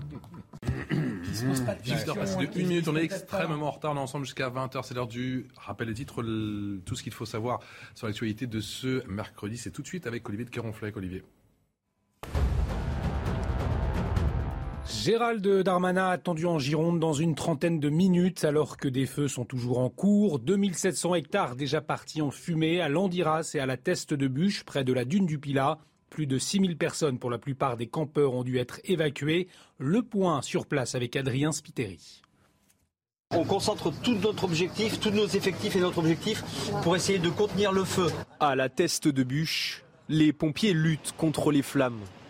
Depuis hier, des centaines d'hectares ont brûlé dans cette station balnéaire girondine. C'est un désastre, hein, c'est un désastre. Vous imaginez 700 hectares qui sont partis euh, aujourd'hui en fumée. La seule satisfaction, c'est qu'il n'y a aucune victime, aucune victime. Voilà, il faut s'accrocher à ça. Des véhicules et des pins réduits en cendres par un incendie dont l'origine est désormais connue un, accident, une panne euh, ou un accident de camion, un camion en tout cas qui a pris feu et qui a provoqué le feu euh, dans cette forêt qui est particulière aussi, euh, très, accident, très accidentée, avec un relief très accidenté. Face à l'urgence, d'importants renforts aériens ont été déployés, comme ici au-dessus de la dune du Pilat, où d'épais nuages de fumée sont visibles. Les touristes, eux, sont obligés de quitter les lieux. 6000 vacanciers ont été évacués dans ce parc des expositions de la Teste de Bûche. 3 heures du matin, on entend tambouriner et puis il fallait prendre le minimum et puis monter dans la voiture et partir. On n'a pas réfléchi. Ça gâche un peu les vacances quand même. À quelques kilomètres de là, près de Landiras, un autre incendie fait des ravages. Par mesure de précaution, cinq hameaux et un village ont été évacués. Face à la vague de chaleur qui touche le pays, le gouvernement met en place un numéro vert. Il s'agit du 0800 06 66 66. Il vient d'être réactivé pour donner les informations nécessaires sur ce pic de canicule et les conduites à tenir. Une enquête ouverte pour harcèlement et agression sexuelle contre Éric Coquerel, le président LFI de la commission des finances de l'Assemblée. La justice va examiner la plainte déposée par la militante de gauche Sophie Tissier. Elle est fait remonter au 23 août 2014 à Grenoble. Il pourrait être prescrit. Éric Coquerel qui conteste tout harcèlement ou agression sexuelle. Et puis l'affaire des Uber Files continue de cristalliser les tensions. Une enquête qui a révélé les liens privilégiés entre la société américaine et Emmanuel Macron lorsqu'il était à Bercy. Cet après-midi, les sénateurs ont questionné à ce sujet Roland Lescure, ministre délégué chargé de l'industrie et des échanges tendus. Regardez. Le ministre de l'économie de 2016 et le ministre de l'économie qui lui a succédé depuis 2017 n'ont jamais déroulé le tapis rouge à cette entreprise. Qui a poussé la régulation des géants du numérique, monsieur le sénateur, c'est la France. Qui a convaincu le monde de mettre en place la fiscalité pour les gérants du numérique C'est la France, c'est le président de la République, c'est Bruno Le Maire.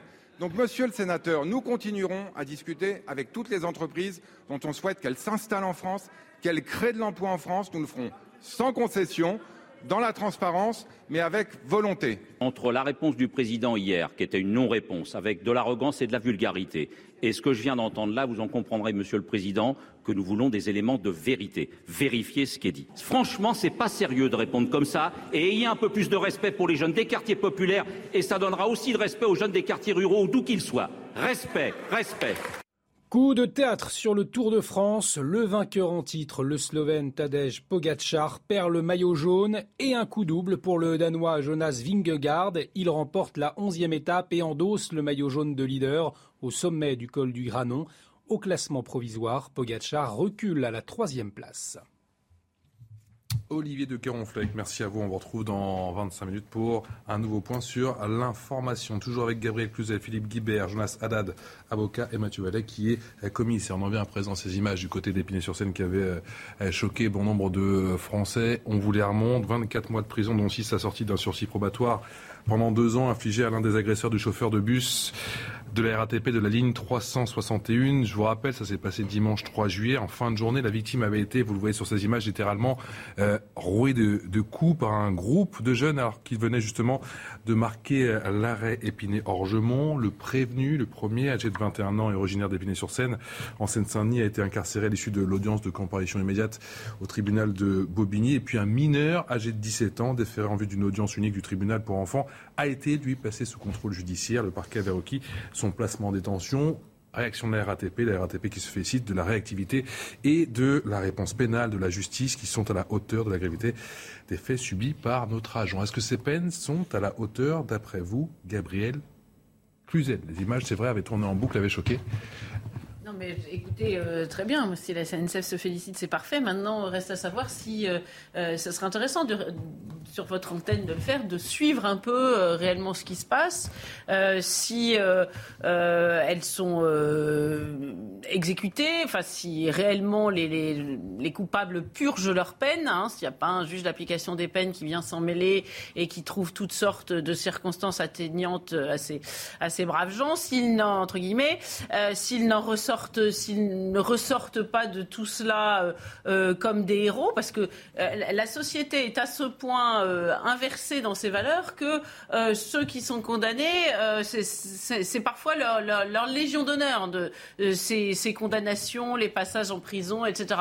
Mais on ne va pas bouder notre plaisir, hein, entre guillemets, ou notre satisfaction. Mmh. Bah, les, RATP a limite l'air de s'étonner. Voilà, oui, une fois. Oui, oui, mais d'ailleurs c'est terrible. Vous voyez à quel point on en est, c'est-à-dire que quand un juge fait son boulot dans ce pays, c'est comme quand un train arrive à l'heure avec la SNCF, c'est que euh, euh, on, se réjouit, ce qui devrait être euh, évidemment la, la, normalité. Alors très bien, puisque peut-être qu'il y a une prise de conscience, peut-être que les juges en ont marre de se faire traiter de juge rouge, on n'en sait rien. Peut-être que ce jour-là, il y avait il y avait une volonté vraiment de marquer le, cas. Et puis en plus, c'est vrai que chaque juge est différent. Donc si la SNCF est contente, tant mieux. Prions pour que ça serve d'exemple. Un an et demi ferme donc pour l'un avec mandat de dépôt, donc il passe sa première nuit en, prison ce soir. Pour l'autre, âgé de 17 ans, donc euh, mineur, je vous rappelle que le parquet avait requis son placement en détention. Finalement, il est placé sous contrôle judiciaire. Est-ce que ces peines sont à la hauteur au vu des images, maître? Alors, euh, ces peines, euh, alors d'abord, c'est pas à moi d'en décider, c'est à la justice qui a fait le boulot. Donc voilà, a priori, oui. Maintenant, la question, c'est est-ce qu'on aurait prononcé ces peines si, et d'ailleurs, c'est grâce vous en soit rendu, mais on n'avait pas eu ce retentissement On n'avait pas diffusé les médias. Parce que moi, je pense, si vous voulez, à tous ces habitants dans ces quartiers-là, il y a plein de... Tous les jours, ils voient ce genre d'agression. Et tous les jours, il n'y a pas euh, un film qui est diffusé. D'ailleurs, on se pose la question de savoir comment, à un moment, ça monte en mayonnaise. Mais tous les jours, il y a ça. Et je suis persuadé que tous les jours, il n'y a pas ce genre de condamnation. Et je suis persuadé que tous les jours, on ne lutte pas contre ce fléau de gens qui, au final, après, rentrent dans leur quartier et sont un peu obligés de baisser la tête, que ce soit des conducteurs de bus, que ce soit des mamans, que ce soit des jeunes filles ou que ce soit des, jeunes tout court qui subissent ça et qui disent que finalement ils ne peuvent pas sortir de Il n'a toujours pas repris le travail, le conducteur. Voilà. Et, il ne s'est toujours pas exprimé. Et donc, bien évidemment, euh, il y a des circonstances aggravantes qui existent lorsque des personnes sont dans, un, dans une mission de service public. Mais moi, je pense que concernant ces phénomènes de groupe et ces phénomènes de bande, il faudrait également aller peut-être un petit peu plus loin sur les phénomènes des réseaux sociaux pour que, parce que parfois on voit même des, agresseurs se filmer entre eux et euh, recommander par exemple que ces personnes-là soient interdites de réseaux sociaux pendant quelques mois, quelques années, pour ne pas qu'ils continuent à diffuser leurs méfaits. Sur Snapchat, on sait qu'aujourd'hui c'est une plateforme dans laquelle il y a beaucoup de vidéos d'agression qui tournent, avec une sorte de moquerie dans laquelle les gens se disent ah, mais regardez celui-là, je lui, ai, je, lui, ai éclaté la tête, etc. Je pense qu'il faut aller plus loin dans cette lutte pour, pour finalement ne pas faire en sorte que ne soient condamnés que les faits qui sont exposés médiatiquement. Aucun des deux agresseurs n'ont reconnu les faits. Philippe euh, Guibert, quel est votre sentiment sur cette affaire qui, encore une fois, a choqué bon nombre de Français? À juste titre. Euh, pour une fois que la justice agit vite et agit quand même avec une condamnation qui paraît au niveau de la gravité des faits, euh, on va quand même s'en féliciter parce que on est souvent critique à l'égard de la justice. Il y a des décisions qu'on ne comprend pas. On en a souvent parlé. Là, au moins, on a une décision qu'on arrive à comprendre et, qui, me semble, je ne suis pas spécialiste, mais qui me semble à la hauteur euh, de l'acte commis. Euh, je ne suis pas persuadé que euh, les réseaux sociaux, évidemment, c'est un facteur très important de visibilité, euh, il faut supprimer les smartphones. C'est ça la difficulté, parce que les, la, caractéristique de ces réseaux sociaux, c'est qu'ils fonctionnent connectés avec des smartphones qui, qui sont très difficiles à contrôler. Mmh. Donc je, je, je, je suis d'accord avec vous sur le fait que c'est un, un sujet important dans la mesure où il y a comme une surenchère entre des groupes d'individus pour montrer les méfaits qu'ils ont pu commettre. Euh, simplement, ça passe par le contrôle du smartphone. Et là, ça me paraît euh, euh, pratiquement, techniquement, beaucoup plus compliqué. Mais s'il y a des solutions, je trouvais ça très bien. Mais je vois pas comment on peut priver des individus. J'aimerais bien, hein, j'aimerais bien. Pas le, non, non, mais, sans les priver, non, mais sans les priver, par exemple, vous voyez, typiquement, il y a, alors, il n'y a pas de vrai anonymat sur les réseaux sociaux. Ça n'existe bah pas l'anonymat, puisqu'en bah fait on peut toujours avoir les identifiants. Absolument. Mais au moins, si vous voulez, faire en sorte que lorsqu'il y a des personnes qui le font sous anonymat, c'est un faux anonymat, assez rapidement, les plateformes et les réseaux sociaux répondent. Il y a des plateformes aujourd'hui. Vous un compte. Vous recréez un oui, d'accord, mais si vous arrivez à condamner la personne, c'est plus facile. Il y a des plateformes aujourd'hui comme Twitter, je vous le dis, on obtient des décisions de justice, ils n'exécutent pas les décisions de justice pour nous donner les, les identifiants des gens. Et, les, professionnels de la police le savent à ma connaissance, les seules condamnations pour des, euh, des actes de, des déclarations de haine, etc. Euh, euh ça a été fait dans le cadre de ce procès des gens qui avaient insulté cette jeune femme dont le nom m'échappe. Mila. Mila, exactement. Euh, et là, c'est à ma connaissance un des très rares procès, si ce n'est le seul, où il y a eu des condamnations de gens. Alors, ça serait intéressant de creuser pour savoir comment ils sont remontés aux personnes. mais sinon, de contrôler les smartphones, c'est pas évident. Mathieu Vallée, est-ce que la justice a envoyé le bon signal? Bah, j'ai envie de dire qu'on aimerait bien avoir ça pour tous ceux qui fracassent les policiers. Regardez, On est euh, mercredi et en moins de 5 jours, on a eu 5 policiers avec son provence hors service qui se sont fait fracasser. Euh, Antoine, euh, l'un des policiers qui a été le plus saccagé, il a 21 jours, 24 jours maintenant d'ITT et il en subit les séquelles actuellement. Il va subir des lourdes opérations chirurgicales au niveau du visage. Vous avez Marie, cette policière à Orléans. On rappelle qu'ils ont été agressés à coups de pavé. Ils sortaient de boîtes de nuit à Aix-en-Provence. On en a largement parlé. Cette Marie, cette policière à Montargis, donc pas loin d'Orléans, et c'est parce que euh, j'ai parlé avec des policiers de Montargis qui sont en lien fort avec les policiers parce qu'ils sont main dans la main, étant pas très loin géographiquement. 25 ans. 25 ans, qui a subi des lourdes opérations chirurgicales aussi, qui se bat courageusement pour en fait retrouver toutes ses forces. Et je peux vous dire qu'il y a toute l'institution qui est derrière elle. Et j'ai encore eu des policiers de Montargis aujourd'hui ils sont très touchés parce qu'elle a été littéralement fauchée, traînée par un criminel de la route qui n'a plus peur de rien. Et vous avez en permanence des exemples comme ça où en fait on demande pas grand chose. C'est tout juste qu'il faudrait pas demander l'aumône à la justice. On demande que les juges prennent en compte les- la gravité des faits, les blessures infligées à ces femmes et ces hommes qui portent l'uniforme parce qu'ils portent l'uniforme et que si Mais on n'est il plus faut, là, des c'est peines, l'anarchie. il faut des peines plus dures, d'après vous, pour Ah, vais les plus- policiers, pour les conducteurs de bus. Eux aussi sont en uniforme. Pour les maires, pour les, pour les pompiers? Oui, non mais il faut, euh, pour tous les, enfin, vous savez, euh, le point commun de tout ça, c'est qu'à chaque fois, c'est la police. C'est la police qui intervient, qui interpelle, qui mène les enquêtes. Donc sans police, pas de liberté, pas euh, de d'état de droit. Donc évidemment pour les enseignants, pour les pompiers, pour les élus, il faut des peines exemplaires. Mais malheureusement, je regrette de vous dire, j'aimerais vous dire le contraire, que ceux qui subissent de plein fouet la délinquance et la violence des voyous, c'est en premier lieu les policiers et les gendarmes. Quand on a 10 000 policiers et gendarmes par an qui sont blessés, je pense que malheureusement, malheureusement, c'est pas une fierté, il n'y a aucune profession qui, est, qui égale en fait ce taux record de blessures dans nos rangs.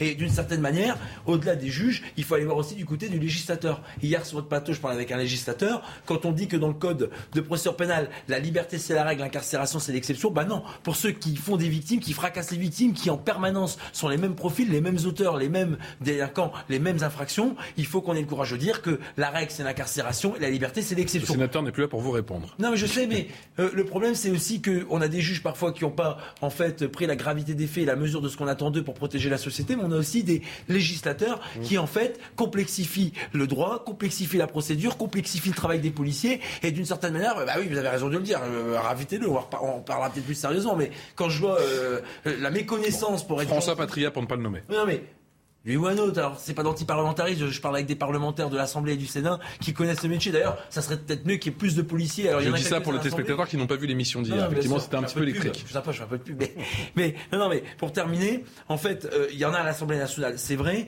mais au Sénat et à l'Assemblée, si on avait un peu plus de magistrats, de policiers, de gens de terrain, plutôt que des gens qui n'ont malheureusement pas vécu ce qu'on vit nous ou ce qu'on côtoie nous au quotidien. Vous voyez, le bon sens, c'est pas forcément dans les bistrots, dans euh, dans les dans les restaurants, c'est aussi dans euh, les quotidiens, dans le- les quotidiens des héros du quotidien que sont les pompiers, les policiers, les gendarmes, les enseignants, qui eux qui eux, qui mieux qu'eux d'ailleurs connaissent que eux le métier qu'ils exercent au quotidien. Gabriel, la justice a été. euh, Ah mais oui, mais non mais c'est super. Non, mais faut le dire aussi. Mais, mais- Faut le dire aussi. mais vous m'avez pas entendu pas le dire. Philippe, je vais, je vais, je vais leur le dire encore plus. C'est très bien, bravo. C'est euh, félicitations du conseil de classe. Non mais La justice est passée, mais, j'ai le sentiment que Mathieu aimerait que c'est pas la règle. ce soit systématique. et allez, et je vais être désagréable. Regardez, les je vais, agents. je vais être celui qui apporte les mauvaises nouvelles. Les deux voyous euh, présumés qui étaient en garde à vue et qui font partie de ceux que la police municipale à Aix a interpellés, ils ont remis dehors. Voilà. Aujourd'hui, du commissariat d'Aix-en-Provence, la justice veut des éclaircissements, le parquet veut plus d'éléments. Mais on comprend pas. Mais c'est comme ça. Quand euh, on fait partie d'une bande qui a fracassé des policiers, je veux bien qu'on aille chercher le détail, qu'on va. Mais c'est c'est désastreux. Voyez? Donc très bien, félicitations du conseil de classe, congratulations du conseil euh, de, de la France, peut-être j'en sais rien. Mais si Ils ont été relâchés. Est-ce à dire qu'ils ne pourront pas être inquiétés dans les jours à venir Ah, Que l'enquête se euh, poursuit Est-ce qu'on peut pas envisager qu'on n'interpelle pas quand même euh, les gens pour plaisir? Moi, en tout cas, de ce que les policiers m'ont dit de terrain, encore une fois, pardon, hein, mais c'est que ces personnes-là ont été interpellées parce qu'elles faisaient partie du groupe. Donc on a toute une série de mesures, le contrôle judiciaire, la présentation au procureur. Enfin, il y a beaucoup de choses qui permettent avant le jugement, ou en tout cas durant l'enquête, de pouvoir permettre de garder les, les gens sous coercition et sous main de justice. Bon là, on les reconvoquera, l'enquête elle continue. Et- Moi, j'ai toute confiance aux enquêteurs ouais. d'Aix-en-Provence, mais euh, c'est dur. Hein. C'est dur, Patrice Boisfarin, quand on voyait un collègue qui s'est fait euh, balafrer et défigurer par une quinzaine euh, de raclures, qui en fait n'avait qu'une envie, c'était de tuer notre collègue. C'est dur hein, de voir une collègue qui se fait faucher par un- une raclure de la route et qui aujourd'hui euh, a failli perdre l'usage de ses jambes, mais qui se bat, qui se bat courageusement parce que elle a juste porté un uniforme, elle voulait protéger des gens. On n'en peut plus, hein. c'est une certitude. Hein. C'était sur un refus d'obtempérer. Et votre maire, là, le maire de Bron, et lui, il a eu le malheur juste de dénoncer la délinquance et les voyous. Au final, il en a pris plein la figure, lui. Hein. Ça a été des menaces sur les euh, murs des cités, ça a été des menaces sur les véhicules de son adjoint. Oui, mais enfin, c'est les mêmes raclures. Hein. Ah, ben, criminel, sûr, de la route, euh, criminel de la route, criminel du stup, criminel de la route, criminel du stup, criminel au quotidien. C'est le même combat. Anti-flic, Gabriel. anti-France, euh, anti-républicain. Gabriel Cluzel. C'est les vrais extrémistes d'ailleurs. Cette affaire rappelle aussi, euh, parce que je crois que c'était le deuxième anniversaire il y a, il y a quelques jours, le, le- le- le sort euh, de- triste de Philippe Monguillon, hein, qui, est- qui a été Bayonne. assassiné il y a deux ans à Bayonne. Et c'est vrai que vous avez raison de le rappeler, Patrice, les Un chauffeurs de bus, euh, parce qu'ils portent un uniforme, mais simplement parce qu'ils sont détenteurs d'une certaine autorité, ça, euh, Mmh. parce qu'ils font euh, euh, régner un minimum d'ordre dans leur bus, ils demandent un ticket, enfin, etc. etc. On met un masque, en tout cas c'était à Et l'époque, c'est ce qui s'était Et- passé. Donc ils sont, ils, ils sont les cibles, mais il y aura d'autres corps de métier. hein. On peut imaginer que les caissières, on tout- euh, on peut dire qu'à la limite toutes les strates de la population qui, qui ont une vision euh, euh, d'une société ordonnée peuvent être euh, sont pris pour cible par cette euh, contre-société. Alors vous disiez les réseaux sociaux, c'est vrai que ça permet à tous ces caïds de mettre en valeur leur, leur, le- ce qu'ils estimaient être leur fait de gloire, mais en même temps il n'y aurait pas de réseaux sociaux, il n'y aurait pas toutes ces vidéos, eh bien on ne saurait pas souvent ce qui se passe et la violence des faits. Et, et c'est vrai que c'est pour cela qu'il faut manipuler cela avec euh, euh, prudence parce que c'est souvent par les réseaux sociaux que l'on apprend ce qui se passe. Vous avez raison de le dire, peut-être qu'il n'y aurait pas eu un tel battage sur ce, sur ce fait précis, il n'y aurait pas eu euh, une telle condamnation. Et c'est vrai de beaucoup de cas. hein, quand focus est fait par les médias sur le quartier de la Duchère, sur je ne sais quel quartier, au moins pendant une semaine, comme par miracle, euh, ensuite euh, les, les, les habitants ont la paix. Ça ne dure pas généralement, mais ça a au moins cette vertu. Maître.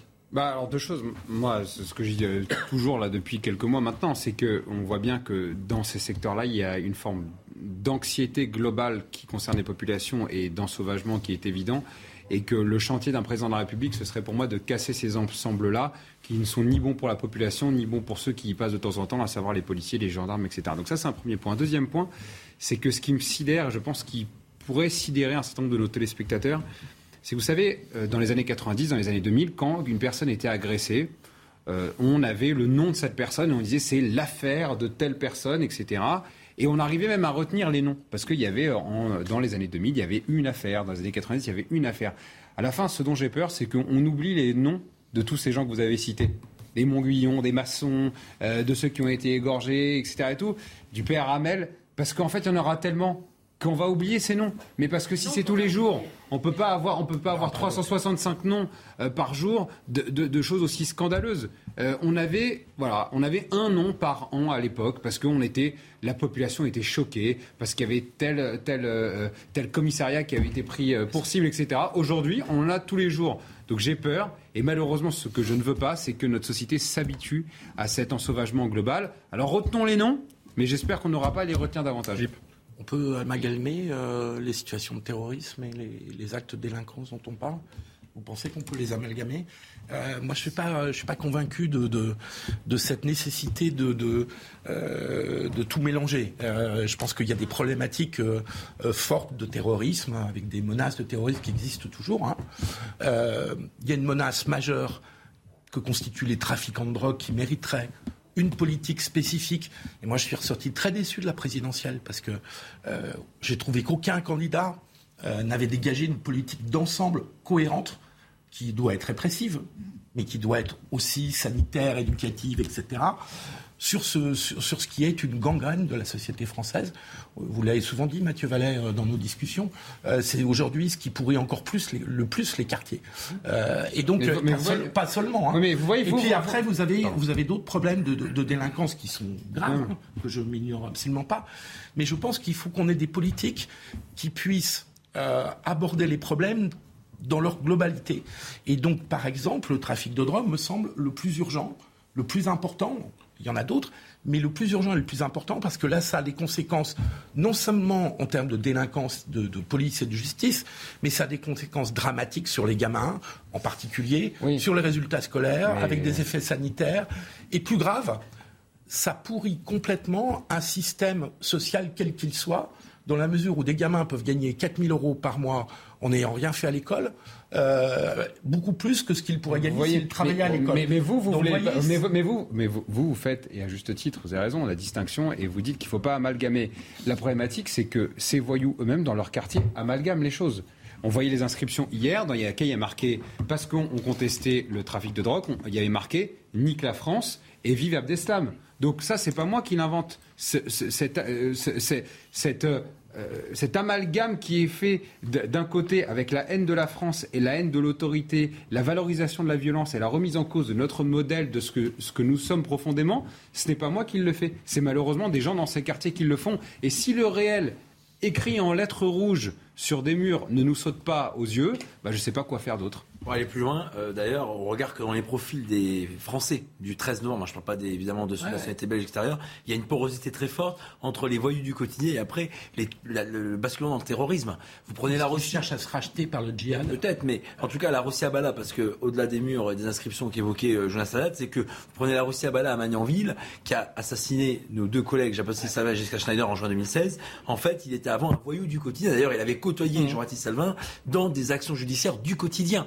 Et la grande crainte des policiers, c'est qu'on bascule effectivement dans cette porosité. Alors cette grande crainte, elle est d'ailleurs vérifiée par certains des aspects de nos affaires qui ont fait euh, la une de l'actualité en France. Mais il y a, y, a, y, a, y a, un sujet sur ça. Il y a un véritable sujet. Ça. Les frères Kouachi, c'était pareil. C'est pas des gens qu'on ne connaissait pas. Et encore moins sur les fréquentations de l'islam radical ou des mosquées salafistes rigoristes. Donc voilà, il y, a des, y a des sujets. Il y a vraiment des J'aimerais attirer votre attention à présent sur ce sondage CSA pour CNews, les Français et l'exécution des peines par des étrangers condamnés en France. À cette question, faut-il que les étrangers condamnés en France pour des crimes et délits exécutent leur peine dans leur pays d'origine. Voilà ce que répondent les sondés. C'est 27% non, c'est 72% oui. Philippe Guibert, est-ce que ce sondage vous interpelle? Non, je pense qu'il est de bon sens. Si, vous posez une question euh, comme ça aux gens, c'est normal qu'il y ait une grande majorité qui se dise ce que vous disiez tout à l'heure. Euh, un étranger en France. Plutôt oui, quoi il est accueilli. S'il ne respecte pas les lois, euh, il retourne dans son pays. Enfin, je pense que c'est un réflexe de, de, bon sens euh, qu'on peut parfaitement comprendre. Après, sur ce sujet... que là, il exécute la peine Dans, son pays d'origine? Ouais, c'est ça. Là, ils vont jusque-là. Euh, mais ça me paraît compréhensible. Là où je trouve qu'il y a une petite hypocrisie sur ce sujet, c'est qu'on sait très bien que les reconduites euh, dans les pays, les fameuses OQTF, sauf Obligation de quitter le territoire français OQTF. Ne sont pas appliquées et ne sont pas appliquées parce que les pays, pas seulement, mais principalement les pays du Maghreb, refusent euh, d'accueillir leurs ressortissants qui ont commis des actes de délinquance et qui, et qui devraient être expulsés, qui devraient retourner dans leur pays. Et donc là, si on veut aller jusqu'au bout, parce que évidemment que l'opinion y est favorable et, et on le comprend, et encore une fois, ça répond à une logique de bon sens. Il faudra aller plus loin dans la discussion et, se poser la question pourquoi tout ce qui a été tenté, parce que les gouvernements ont tenté des choses. Par exemple, sous la, à la fin du quinquennat Macron, il y a eu une tentative de politique des visas à l'égard des pays du Maroc, de l'Algérie, de la Tunisie. Ça n'a pas marché. Et je ne trouve pas dans le débat politique, là aussi c'est une déception, euh, de propositions vraiment convaincantes. Et donc tout le monde parle de ça hmm. à juste titre, encore une fois, hein, sur le fond et tout ça. J'imagine qu'il y a la dimension, on n'arrête pas de dire que les, prisons sont euh, surchargées, surpeuplées, et que mais bien sûr, mais ça bien pourrait sûr. être une solution. Après, techniquement, je ne sais pas comment c'est possible. Bah, mais évidemment, parce que quand vous avez quelqu'un chez vous que vous avez invité, c'est tenté que vous l'ayez invité, parce que quelquefois il s'est invité, en l'occurrence euh, quand il s'agit des étrangers en France, donc vous n'ayez rien demandé, et qui commet des exactions ou des méfaits, et ben en plus vous n'allez pas lui offrir une prison qui coûte aux contribuables ça, paraît normal, hein, euh, euh, qui, pendant la durée de sa peine, sachant qu'il n'y a pas de place pour euh, suffisamment de place. Et en plus, on sait très bien que nous ne sommes pas armés politiquement, judiciairement, psychologiquement pour renvoyer les gens sur leur territoire à l'issue de l'exécution de leur peine. Donc chacun reprend les siens, ce qui vaut pour des, familles, si j'ose dire, du voisinage de bon sens. Si vos enfants, si mes enfants embêtent les vôtres, eh bien vous me les renvoyez chez moi et ça me paraît logique. Eh bien vaut aussi pour des pays. Donc tout ça, c'est du bon sens. On voit aux chiffres que vous citez que ça dépasse bien euh, les électeurs de RN de, et de c'est simplement euh, une réaction de, de, bon sens de tous les Français, mais qui n'est hélas que qui n'est hélas qu'un vœu pieux parce que euh, on n'arrive même pas à exécuter les, les ordres de, de quitter le territoire. Donc c'est comme si Gérald Darmanin disait j'arrive pas à résoudre une équation de cinquième, mais je vais réussir le concours de Polytechnique. Ben non, qui commence déjà à faire l'exécution de ces OQTF et, quand il dit qu'il s'occupera des étrangers, euh, pardon, mais ça fait plaisir aux braves gens qui ont envie d'entendre ça, et j'en fais partie, mais euh, on, peut craindre qu'ils ne soient pas euh, armés pour le faire, évidemment. Est-ce que les étrangers qui sont condamnés sur le territoire français, est-ce qu'ils devraient exécuter leur peine justement dans leur pays d'origine? Est-ce que c'est souhaitable? Alors moi, je vais peut-être vous choquer, mais je ne suis pas euh, à 100% d'accord avec ça euh, sur le fait qu'ils exécutent leur- les peines dans les pays d'origine, surtout pour les crimes les plus graves. Quand vous avez quelqu'un qui vient en France et qui est étranger et qui viole votre fille ou qui tue votre mari, bah moi je considère que la meilleure garantie pour que la personne exécute sa peine et qu'il comprenne bien que ça se fait pas et qu'il il purge sa peine, c'est en France. Parce que si on le renvoie dans le pays d'origine et que dans le pays d'origine on fait preuve de tolérance vis-à-vis de lui, il y a aussi la douleur des victimes de pouvoir ressentir que le fait que l'incarcération et la punition est effectuée en France. Donc, je, je- je ne- attention que, que mes propos ne soient pas mal interprétés. Pour les crimes, qui, enfin, pour les délits et les infractions qui sont légers, mais pour les crimes, moi je pense que c'est bien de le garder en France parce que c'est une garantie d'exécution de la peine. Si notre système judiciaire fonctionne bien. Bon, voilà. Oui, ça, ça, c'est- c'est un. oui, oui, oui, mais. Il est intéressant le point qui est soulevé effectivement Oui, par, raison. Haddad. Mais c'est- pourquoi on Parce que les familles vont l'idée pas se sentir un peu dépossédées. Des accords avec ces pays-là. Si évidemment c'est pour les renvoyer, qu'ils aillent galoper dans le, dans le tout libre comme l'air dans le pays d'en face pour finalement revenir chez Vous nous. savez pourquoi plus, Parce que mal- malheureusement, c'est c'est le cas, nécessité fait loi, mais on a déjà du mal à négocier avec eux des visas. Je pense qu'on aura des mal à, c'est à leur faire exécuter des prisons. Mais, on a de l'aide à la coopération qui pourrait servir de monnaie C'est d'échange, entre guillemets. Et je termine juste là-dessus. Moi, ce qui m'étonne encore plus, c'est qu'il y ait 72 contre 28, et je suis persuadé que dans le système politique, il n'y a pas 72% des gens qui partagent cet avis-là. On a un système politique qui est beaucoup plus laxiste avec les, les- ces délinquants étrangers que les gens qui ressentent dans une sorte de bon sens que ce n'est pas normal qu'on dépense de l'argent pour des gens qui ont commis des crimes alors qu'ils ne sont pas légalement sur notre territoire. Merci à tous les quatre. Punchline, on revient dans un instant avec un tout nouveau quatuor. Eh oui, on change d'équipe. Merci à tous les quatre. 18h passées de 31 minutes. On a changé d'équipe. Nouveau quatuor sur le plateau de Punchline. On est ensemble jusqu'à 20h en direct avec Karim Zeribi, consultant CNews. Bonsoir Karim. Bonsoir Patrice. Alexandre Devecchio, lecteur en chef adjoint Figaro. Bonsoir. Et en charge aussi du- des pages de Figaro Vox, c'est toujours le cas? Toujours le cas. Il me semblait. Najwa El Haïté, bonsoir. Merci Bonsoir, Patrice. Avec nous, vous êtes euh, avocate et vice-présidente de Territoire de Progrès, l'aile plutôt à gauche effectivement de, de la majorité. Et Julien Audoul, monsieur le député. Bonsoir. Je ne vous ai pas encore eu en tant que député, bonsoir.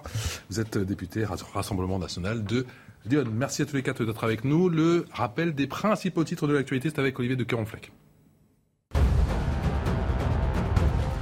125 000 policiers et gendarmes mobilisés demain en France pour assurer le bon déroulement des festivités du 14 juillet. Objectif, limiter toute tentative de violence urbaine et de délinquance aux abords des lieux de rassemblement et des traditionnels feux d'artifice. La menace terroriste reste par ailleurs toujours élevée, précise le ministère de l'Intérieur. Une enquête ouverte pour harcèlement et agression sexuelle contre Éric Coquerel, le président LFI de la commission des finances de l'Assemblée.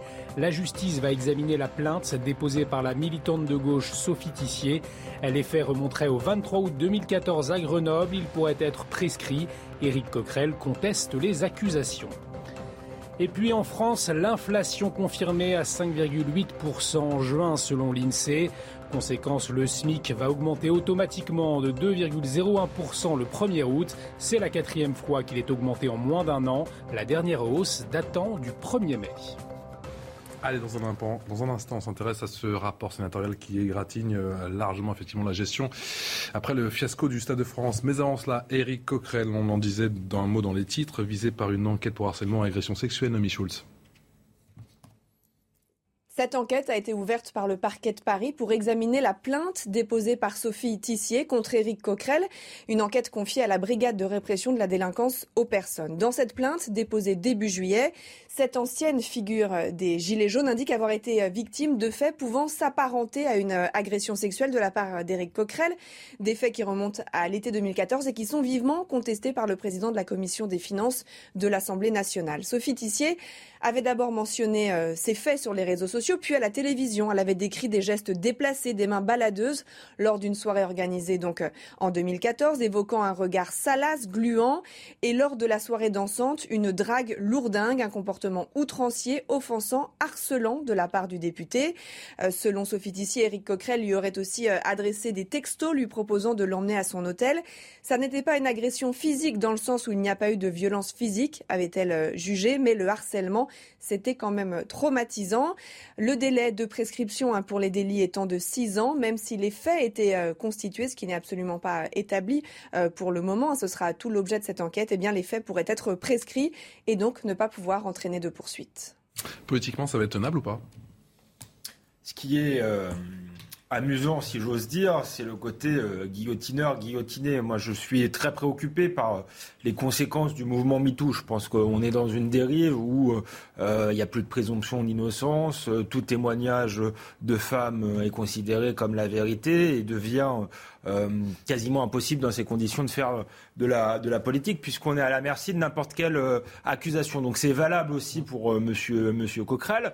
Je défends sa présomption d'innocence, mais je note que lui euh, était de ceux qui ont encouragé cette dérive et qui, sur Damien Abad, par exemple, récemment, euh, n'ont pas fait preuve de beaucoup de, respect justement de cette présomption d'innocence et qui n'ont pas encouragé tout simplement à la justice de faire son travail, parce que je crois que la justice doit faire son travail, mais qu'une accusation ne doit pas servir de preuve et ne doit pas servir de moyen pour faire tomber un politique. S'il est jugé coupable, euh, M. Coquerel devra, devra démissionner, mais pour l'instant, ce n'est pas le cas. La été à du tribunal médiatique et des réseaux sociaux, de la pression politique, est-ce que euh, Coquerel peut tenir?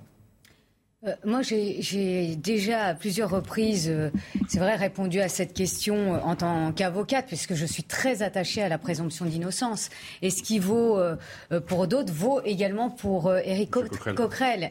et attention, attention en effet au tribunal médiatique. Là, une enquête est en cours. Voilà, laissons faire euh, le procureur, laissons faire euh, euh, la, justice pour déterminer si oui ou non Monsieur Coquerel est coupable des faits qu'on lui reproche. Donc, moi, les choses sont claires. Au niveau du droit, je suis attachée à la présomption d'innocence. Au niveau politique, et là, c'est, euh, c'est, je, tiens également à donner mon avis là-dessus. Euh, moi, je constate que LFI, euh, je veux dire, la présomption d'innocence, il la traite de manière. c'est à géométrie variable? C'est ce que j'allais dire. Donc, je, vous sentais venir. oui, voilà, c'est à géométrie variable. Et quand, quand on voit Monsieur Éric Coquerel, j'ai envie de dire l'arroseur arrosé, mmh. d'une certaine manière. Donc, attention au tribunal médiatique. Et là, on voit que Éric Coquerel et les filles euh, doivent faire attention aux campagnes qu'ils mènent sur les réseaux sociaux. C'est à géométrie variable ou pas, effectivement euh, le traitement de, ces affaires par la France insoumise? Je fais référence bien sûr à l'affaire Tahabouaf, on en a beaucoup parlé. Il a posté une lettre euh, au vitriol il n'y a, pas si longtemps que ça, justement contre son ancienne team, si je puis dire, ses anciens partenaires. Et aujourd'hui, c'est Éric Coquerel. Vous avez le sentiment que le traitement est le même ou pas du tout? C'est un géométrie variable, peut-être même un interne chez eux. Parce que je crois que pendant la campagne, ils ont sorti un candidat qui a été accusé de la même manière. Et là, Eric Coquerel est président de la commission finances. Et il semble effectivement assez prompt à, le défendre. Moi, je suis assez d'accord avec ce qui a été dit. Hein. Le principe de la présomption d'innocence, il, est trop souvent bafoué dans notre pays. Et quelle que soit l'étiquette euh, politique, euh, moi, euh, lorsque Damien Abad était accusé, même en position de ministre, j'avais dit euh, sur le plateau de Penchan que j'avais été outré qu'une accusation devienne presque donc, euh, une forme de, culpabilité avérée. Parce que finalement, il a été sorti. Euh, il y a une enquête qui doit avoir lieu. on a des institutions de justice, de police qui doivent investiguer, des, témoignages doivent être pris en compte et autres. Et, j'avais de dire qu'on s'assoit, on balaye d'un revers de main de ce processus et on, on, la vindicte populaire. Donc, on érige effectivement la personne qui est accusée. moi, euh, euh, Damien Abad, qui était LR et qui était devenu l'REM, Eric euh, Coquerel, demain, si Julien Oudoul est, accusé, je dirais la même chose. Peu importe l'étiquette. Au hasard, j'allais dire au hasard autour de la table. Au hasard. C'est gratuit. Il, est sur le plateau, je veux dire, je parle au nom de l'étiquette, Julien Oudoul, vous avez compris. Donc, et, et je pense que lorsqu'on a un principe, on s'y tient et on s'y tient, quelle que soit, j'ai envie de dire, la personnalité politique qui est visée. Or, la présomption d'innocence aujourd'hui, je suis désolé, dans notre pays, on s'assoit dessus. On n'en a que faire. Il y a des gens euh, qui sont accusés lorsqu'ils obtiennent une responsabilité sur des faits qui remontent il y a, il y a, il y a, il y a 10 ans, 12 ans. Il y aura sûrement prescription des faits d'ailleurs. Hein, prescription ou pas. Euh, Damien Abad, c'était des faits qui remontaient à 2010 au départ. De là, c'est 2014. Mais pourquoi, à un moment donné, on ne les a pas attaqués avant qu'ils obtiennent leur responsabilité? C'est ça que je veux dire. Moi, je serai toujours du côté des femmes harcelées, violées. C'est même pas un sujet. Et on a bien fait de libérer la parole. Mais libérer la parole, ça ne veut pas dire passer outre le fonctionnement de la justice et, des investigations qui doivent être menées par la police. La situation est tenable sur le plan politique pour le président de la commission des finances, que représente Éric Coquerel? Julien Audoul. Une enquête est ouverte, donc c'est la justice de la République qui va faire son travail. Et je dis bien la justice de la République, mmh. pas la commission interne de la France insoumise, pas cette justice parallèle, sectaire de la France insoumise. Parce que euh, moi, ce qui me choque, au-delà évidemment de la défense de la présomption d'innocence, qui doit s'appliquer à tout justiciable, à tout citoyen, quel que soit euh, son courant politique, quelles que soient ses responsabilités. Ce qui me choque, c'est euh, la tentative finalement d'enfumage ou en tout cas de dissimulation de la France insoumise qui a essayé de dire bah, circuler, il n'y a rien à voir, on fait ça en On a interne. réglé ça en interne. Voilà. Et, et surtout en balayant, au- au-delà des, encore une fois, de la décision qui pourrait être prise par, euh, par la justice, mais en balayant a priori donc les témoignages euh, contre euh, Éric Coquerel de, femmes, euh, parce que tout simplement c'était Éric Coquerel. On voit bien que de la part de la France insoumise, il y a effectivement un deux poids deux mesures, c'est-à-dire que quand un homme politique ne partage pas leurs convictions, quand un adversaire politique est victime d'un lynchage médiatique, là tout de suite, il faut évidemment qu'il démissionne, il faut le traduire tout de suite, il faut qu'il soit, je dirais, jeté au banc de la nation. Quand c'est l'un des leurs, en revanche, il faut faire corps, il faut que ça s'étouffe, il faut une justice parallèle, il faut faire très attention, etc. etc. Donc, en fait, on voit Sauf bien que ces gens-là hein, n'ont coup, aucune euh, colonne vertébrale et s'assoient sur des principes qu'ils prétendent défendre. Non, simplement préciser que même si les faits sont prescrits, il n'en demeure pas moins que peut-être il y a d'autres victimes et donc d'autres victimes dont les faits ne seraient pas prescrits. Et c'est pour ça qu'il y a aussi ce type euh, d'enquête ou- ouvert par le parquet. Je tenais simplement à préciser euh, cela. Non, mais c'est vrai que, euh, je l'ai dit tout à l'heure, j'ai pas cité, je crois, le, le- le candidat, c'était Arbouaf. à Donc, euh, ils ils l'ont sorti, il est presto lorsqu'il y a eu des accusations. Euh, et Éric Coquerel, bah, effectivement, il y a plutôt un maintien en responsabilité. Donc, ce deux poids, deux mesures, il est même en interne. On peut s'interroger donc euh, sur la, la- la- la manière dont, euh, dont il traite effectivement les personnalités de leur parti au regard peut-être de ce qu'ils sont et de ce qu'ils représentent. C'est vrai que quand on a un principe et qu'on n'est pas cohérent avec ce principe, il peut vous revenir euh, en boomerang dans la figure. Et c'est ce qui est arrivé à Eric Coquerel, parce que je me souviens que même pour le ministre de l'Intérieur, hein, Gérald Darmanin, donc euh, euh, sans arrêt, certains appelaient à, la démission. Damien Abad, pareil, il y avait une forme de pression permanente qui ne, permettait pas, j'allais dire, un peu de revenir à une forme d'apaisement qui devait permettre à la justice, au service de police de travailler. Quand on est un responsable politique, on n'a pas le droit de faire ça. Euh, parce que quelque part, on doit être garant du bon fonctionnement de nos institutions. Et quand on ne l'a pas fait, et qu'à un moment donné, ça vous concerne, ben, vous vivez effectivement ce que vous avez fait vivre aux autres. J'espère que quelqu'un comme Sandrine Rousseau, par exemple, qui est, euh, est députée euh, LFI maintenant et qui expliquait que le, principe de précaution, en quelque sorte, devait prévaloir sur la présomption d'innocence, va peut-être revoir euh, sa position. Ce serait la moindre euh, décohérence. En tout cas, peut-être que ça nous évitera justement qu'elle soit dans cette forme de dénonciation qui pose vraiment un problème politique, éthique, je crois, grave. Là, il y a une, dérive au nom d'une noble cause qui est celle de la, libération de la parole de la femme, de, de la défense des victimes. Mais je crois qu'il faut vraiment réfléchir à cela. Et ceux qui euh, disaient que la libération de la parole des femmes devait passer avant tout doivent peut-être revoir aujourd'hui leur point de vue. On en vient à présent à ce rapport qui clairement n'est pas passé euh, inaperçu. Rapport remis ce matin par le Sénat à propos du fiasco de la finale de la Ligue des Champions au Stade de France. Rapport qui évoque un enchaînement de dysfonctionnements et de défaillances dans la préparation de l'événement, Rémi Schulz.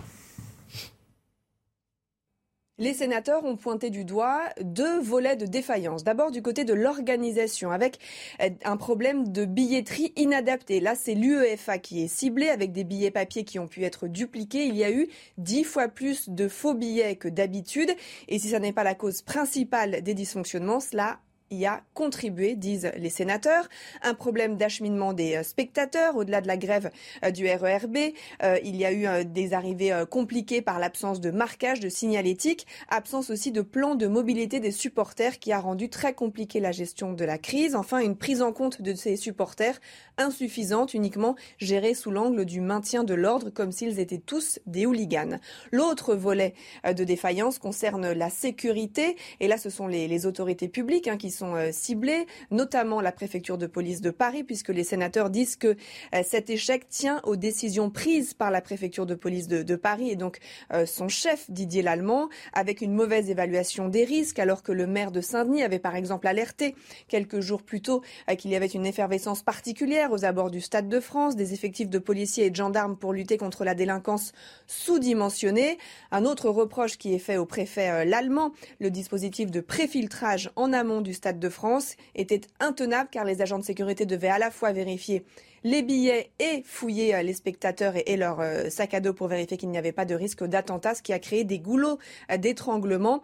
Quand ces points de filtrage ont été levés pour éviter les écrasements, eh bien, les délinquants ont pu s'approcher des abords du Stade de France. Enfin, les sénateurs ont aussi souligné le problème de l'usage des gaz lacrymogènes décidés pour éviter que des supporters ne soient écrasés, mais qui, dans lesquels, dont ont été victimes notamment des familles et des enfants.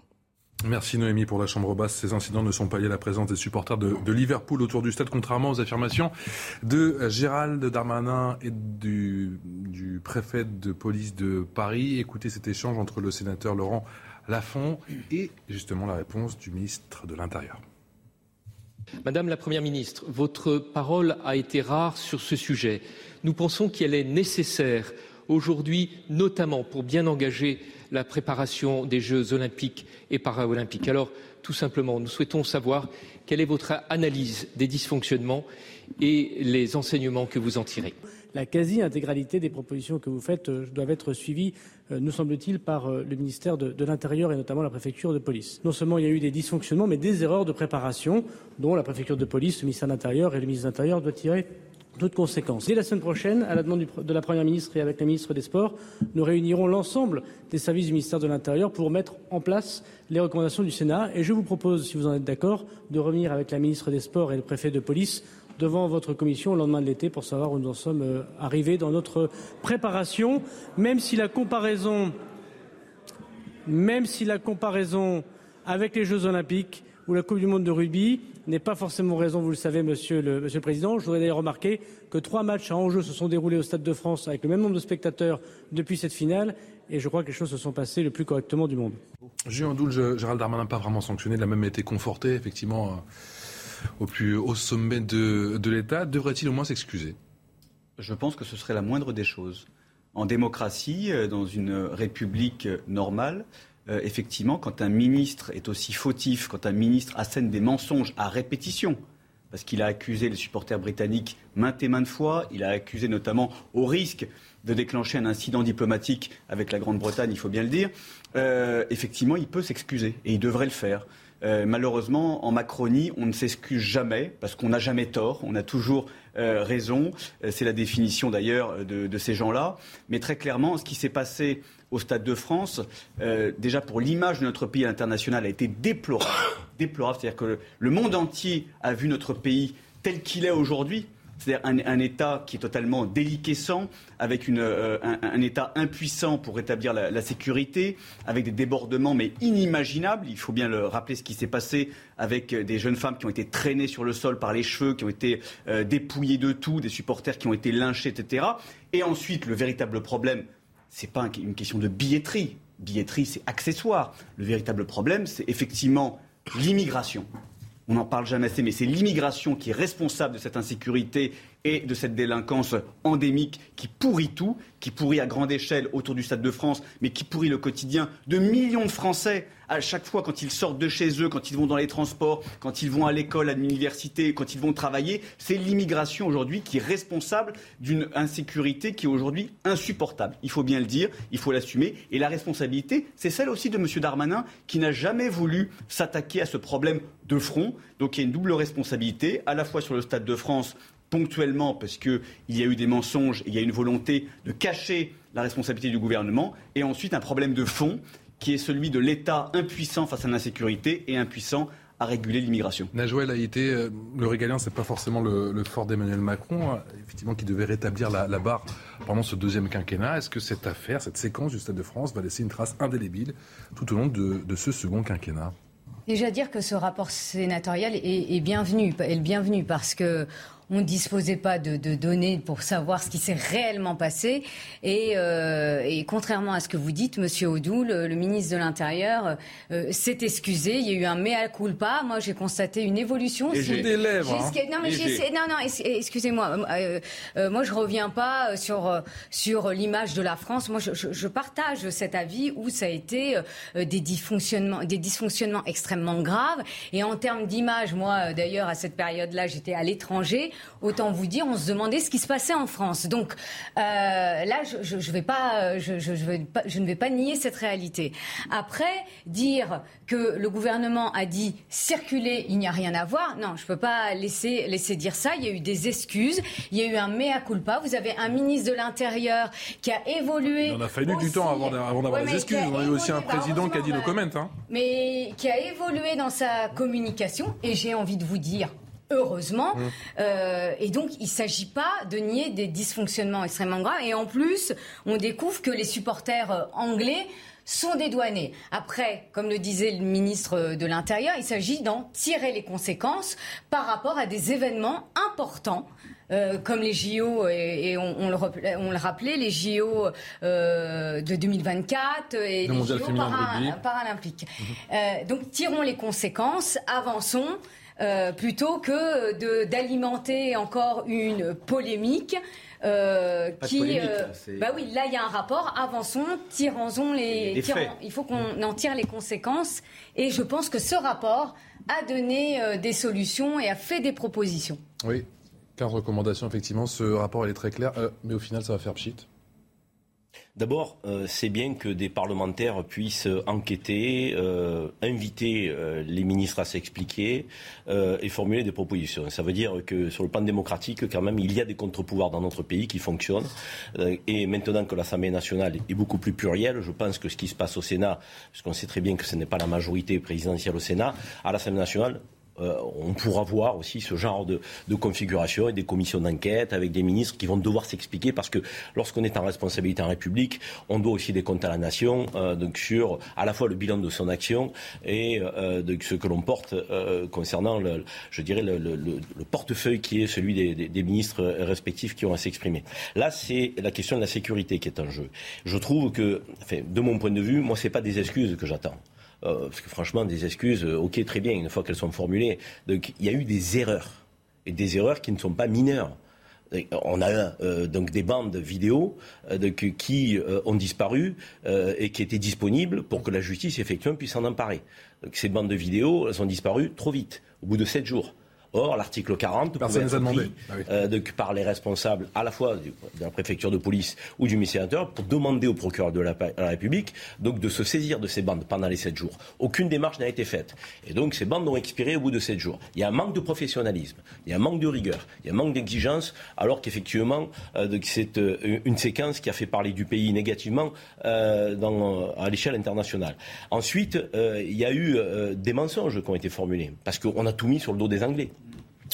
Or, la réalité, c'est qu'on avait des groupes de délinquants. Alors moi, je dirais pas l'immigration, le problème, parce qu'il y a des immigrés qui bossent dans le pays, de- qui payent des, des, des, des, des- des taxes, qui, qui, qui, qui, qui apportent au pays un plus économiquement, socialement. Allez voir dans le BTP, allez voir euh, dans le domaine de l'agriculture, allez voir dans le domaine de la restauration. C'est des délinquants immigrés donc, euh, et des délinquants nationaux. étaient entre aussi, 300 et certainement. 400. Donc il y avait des délinquants. Et ces délinquants-là, on n'a- on n'a pas voulu euh, donc, le reconnaître d'emblée. On a expliqué que le seul problème était la billetterie. Or, ça n'était pas le seul problème. On avait des gens qui étaient venus piller des supporters, à la fois anglais et espagnols. Et on a eu des témoignages ensuite euh, donc euh, euh, d'A- d'Angleterre et d'Espagne euh, de supporters qui ont, qui ont- qui ont été complètement traumatisés. Nous avons deux grands événements internationaux. La Coupe du Monde de rugby qui va se passe- se passer sur neuf sites en France, neuf grands stades. C'est le troisième événement planétaire. Et les JO en 2024, qui est le premier événement sportif planétaire. Ça veut dire que là, on n'aura pas droit euh, à ces erreurs de calibrage. Et les excuses ne suffiront pas. Tous les projecteurs vont être euh, braqués sur le pays. Il y a un lampiste, c'est le préfet allemand. C'est un peu facile. À chaque fois qu'il y a un problème, on l'a eu pendant les Gilets jaunes, on a changé le préfet de police. Il y a une responsabilité politique. Surtout qui s'en va. Cette responsabilité politique, je trouve qu'elle n'est pas suffisamment endossée donc, et, et- et prise en compte. Et donc, du coup, on se euh, euh, on reporte sur des hauts fonctionnaires. L'Allemand s'en va, on dit mais c'était prévu. Oui, comme par hasard, un peu avant la sortie du rapport sénatorial. Donc, euh, la réalité, c'est qu'au-delà du lampiste, l'Allemand, il faut, à un moment donné, que le ministre de l'Intérieur fasse preuve d'un peu plus d'humilité, d'un peu plus de transparence, parce que pour moi, de mon point de vue, des excuses, Et un peu plus peut-être de responsabilité, votre sentiment juste après la pause. Ça marche. On se retrouve dans 4 minutes, à tout de suite. Bientôt 19h sur CNews, la suite de Punchline jusqu'à 20h en direct sur CNews avec Karim Zeribi, Alexandre Devecchio, Najwa Elaïté et Julien Audoul. Dans un instant, on continue à parler de ce fiasco du Stade de France avec le rapport sénatorial de ce matin. Pas tendre, juste après les principaux titres de l'actualité avec Olivier de Caronfleck. Gérald Darmanin attendu en Gironde ce soir alors que des feux sont toujours en cours dans la région. 2700 hectares déjà partis en fumée à Landiras et à la Teste de Bûche près de la dune du Pilat. Plus de 6000 personnes, pour la plupart des campeurs, ont dû être évacuées et les conditions climatiques réactivent le feu, comme l'a expliqué cet après-midi la préfète de Gironde. Écoutez les feux, puisqu'on a deux feux en simultané, euh, même s'ils sont éloignés euh, au niveau des territoires, qui progressent. Euh, on le savait, hein, on savait que ce serait des feux difficiles parce que la chaleur est là, vous le, vous le mesurez. Donc il s'était un peu calmé avec le rafraîchissement de la nuit. ce matin, ça s'était un peu calmé. Et on voit bien que la chaleur, alors qu'on n'avait pas de vent, ce matin, la chaleur suffit à les réactiver, à les faire progresser beaucoup plus vite. Le pic de la vague de chaleur en cours devrait être atteint lundi prochain selon Météo France et des pointes attendues entre 40 et 42 degrés sur certaines régions, notamment dans le sud-ouest particulièrement affecté. Sept départements restent en vigilance orange canicule, 27 en vigilance jaune. On écoute les précisions de Mathieu Sorel de Météo France. Des records de température mensuels seront approchés, voire dépassés hein, lors du pic de cet épisode. Euh, potentiellement dimanche 17 euh, juillet ou lundi 18 juillet dans le sud-ouest, le centre-ouest et la basse vallée du Rhône. La journée de lundi 18 euh, juillet pourrait d'ailleurs être l'une des plus chaudes jamais enregistrées à l'échelle de la France. Le record euh, de l'indicateur thermique national est à 29 degrés 4 et il était euh, daté du 25 juillet 2019 et du 5 août 2003. Donc on pourrait approcher cette valeur de 29 degrés 4. Et face à la vague de chaleur qui touche le pays, le gouvernement met en place un numéro vert. Il s'agit du 0800 06 66 66. Il a été euh, activé aujourd'hui pour donner les informations nécessaires sur ce pic de canicule et les conduites à tenir. Aux États-Unis, à présent, la publication d'une vidéo de la tuerie d'Uvalde le 24 mai dernier accable les forces de l'ordre. Elle révèle la lenteur de l'intervention des policiers dans l'école où un tireur s'était introduit. 21 personnes sont mortes, dont 19 enfants. Les précisions de Michael Dos Santos. 11h33, le tueur pénètre arme à la main dans l'école primaire Rob d'Uvalde. Un employé se rapproche, les premières balles fusent. Trois minutes plus tard, alors que le tueur continue de faire usage de son fusil, les forces de l'ordre arrivent dans l'établissement. Les policiers patientent, l'un d'entre eux se sert même de gel hydroalcoolique. 77 minutes plus tard, Salvador Ramos, 18 ans, est neutralisé. Une intervention lente qui scandalise une partie des États-Unis, dont certains habitants d'Uvalde. Réunis hier avec le maire, certains ont exprimé leur colère. Les officiers avaient leurs boucliers et leurs armes, ils avaient tout leur équipement de protection. Ils ont signé pour cela. Ils ont signé pour servir et protéger. Ils n'ont rien fait ce jour-là. Le maire n'a rien dit de mauvais contre la police. Pourtant, le monde entier sait qu'ils ont eu la trouille. Mais ça ne sortira pas de la bouche du maire de la ville pour je ne sais quelle raison. Il se ment à lui-même. Un précédent rapport avait déjà révélé qu'un officier n'avait pas abattu le tueur plus tôt, dû à l'absence d'ordre de son supérieur. Dans quelques jours, les conclusions de l'enquête menée par l'État du Texas devraient être publiées. Le Tour de France est un coup de théâtre. Le vainqueur en titre, le Slovène Tadej Pogacar, perd le maillot jaune. Et coup double pour le Danois Jonas Vingegaard. Il remporte la onzième étape et endosse le maillot jaune de leader au sommet du col du Granon. Au classement provisoire, Pogacar recule à la troisième place. Merci Olivier, Olivier de Caronfleck pour le rappel des titres des suites du fiasco du Stade de France. On en a parlé il y a une petite dizaine de minutes avec ce rapport sénatorial effectivement qui accable un peu plus les autorités pour la Chambre basse. Ces incidents ne sont pas liés à la présence des supporters de Liverpool autour du stade, disent-ils, contrairement aux affirmations de la préfecture de police et de Gérald Darmanin. L'analyse faite par le ministre de l'Intérieur n'était pas la bonne, affirme les sénateurs. Écoutez la réaction d'Olivier Véran, porte-parole du gouvernement. Nous avons demandé un rapport d'enquête indépendant pour comprendre les tenants et aboutissants de ce qui, s'est passé ce soir de match au Stade de France. Donc il est normal que des conclusions nous soient remises. On va peut-être se permettre d'attendre, d'intégrer et de prendre connaissance officiellement de ces conclusions avant de faire des propositions pour que ce type de situation ne se reproduise plus. Et je ne ferai pas de lien euh, au conditionnel, euh, je ne ferai pas de lien entre la question qui m'a été posée sur le préfet allemand et sur les événements du Stade de France. Alexandre Devecchio sur ce rapport. Bah, il établit euh, clairement que les, supporters de Liverpool euh, ne sont pas responsables et donc que le, le ministre euh, a menti. Ça, c'est une première chose. On voit en Grande-Bretagne, pour moins que ça, un Premier ministre démissionné. donc ça, ça, dit des choses sur la, la, démocratie française. Moi, je suis pas forcément pour que les, les ministres, d'ailleurs, démissionnent pour rien. Mais enfin, effectivement, Gérald Darmanin peut faire preuve de, de davantage d'humilité, je, je, je trouve. Ça, c'est une première chose. Mais du coup, Karim Zerbi disait qu'il y avait un lampiste. C'était Didier Lallemand, c'est pratique? Oui, voilà, c'est un fusible, euh, c'est pratique. Euh, il a servi en plus euh, plusieurs fois euh, Didier Lallemand de, de, de, bouc émissaire. Il était un peu là pour ça, pour endosser souvent les mauvaises décisions de, de ses supérieurs. Il faut dire qu'il l'a fait parfois avec zèle. Donc je suis pas sûr qu'on le regrettera malgré tout. ça, c'est une première chose. La deuxième chose, je rejoins en, en partie ce que disait Julien Audoul, et c'est peut-être ce qui manque dans ce rapport sénatorial, c'est que moi, je pense que l'affaire du Stade de France était de mots structurels euh, qui vont bien au-delà du, maintien de l'ordre autour d'un stade ou euh, de problèmes euh, de billetterie, des mots structurels liés à une délinquance endémique, elle-même liée non pas à toute l'immigration, mais à une partie de l'immigration. C'est par exemple qu'au Stade de France, il y a des mineurs isolés qu'on ne peut pas renvoyer chez eux quand bien même ils commettent des infractions. Il y a aussi une immigration des gens qui ont la nationalité française mais qui ne sont pas intégrés. À Saint-Denis, c'est une ville violente euh, à cause à cause de cela. Et ça, c'est ce qu'a révélé beaucoup le beaucoup le savaient. Euh, mais là, on l'a eu d'une certaine manière en mondiovision. Je crois que ça a eu des conséquences d'ailleurs sur les élections euh, législatives.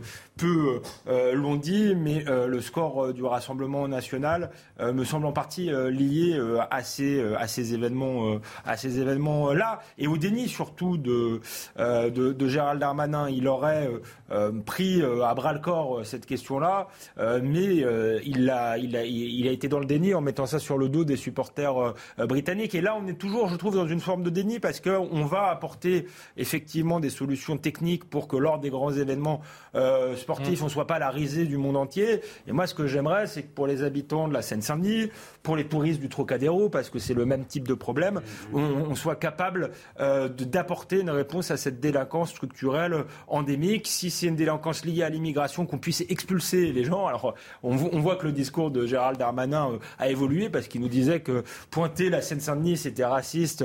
Maintenant, il dit quand même euh, il y a un problème de délinquants étrangers euh, qu'on ne peut pas expulser. mais maintenant, il va falloir nous dire comment et, s'attaquer à ce problème structurel. Karim Zeribi, je vous ai senti tiquer quand Alexandre Devecchio a dit qu'effectivement, cette séquence avait eu une, conséquence sur le vote et notamment en faveur du Rassemblement national.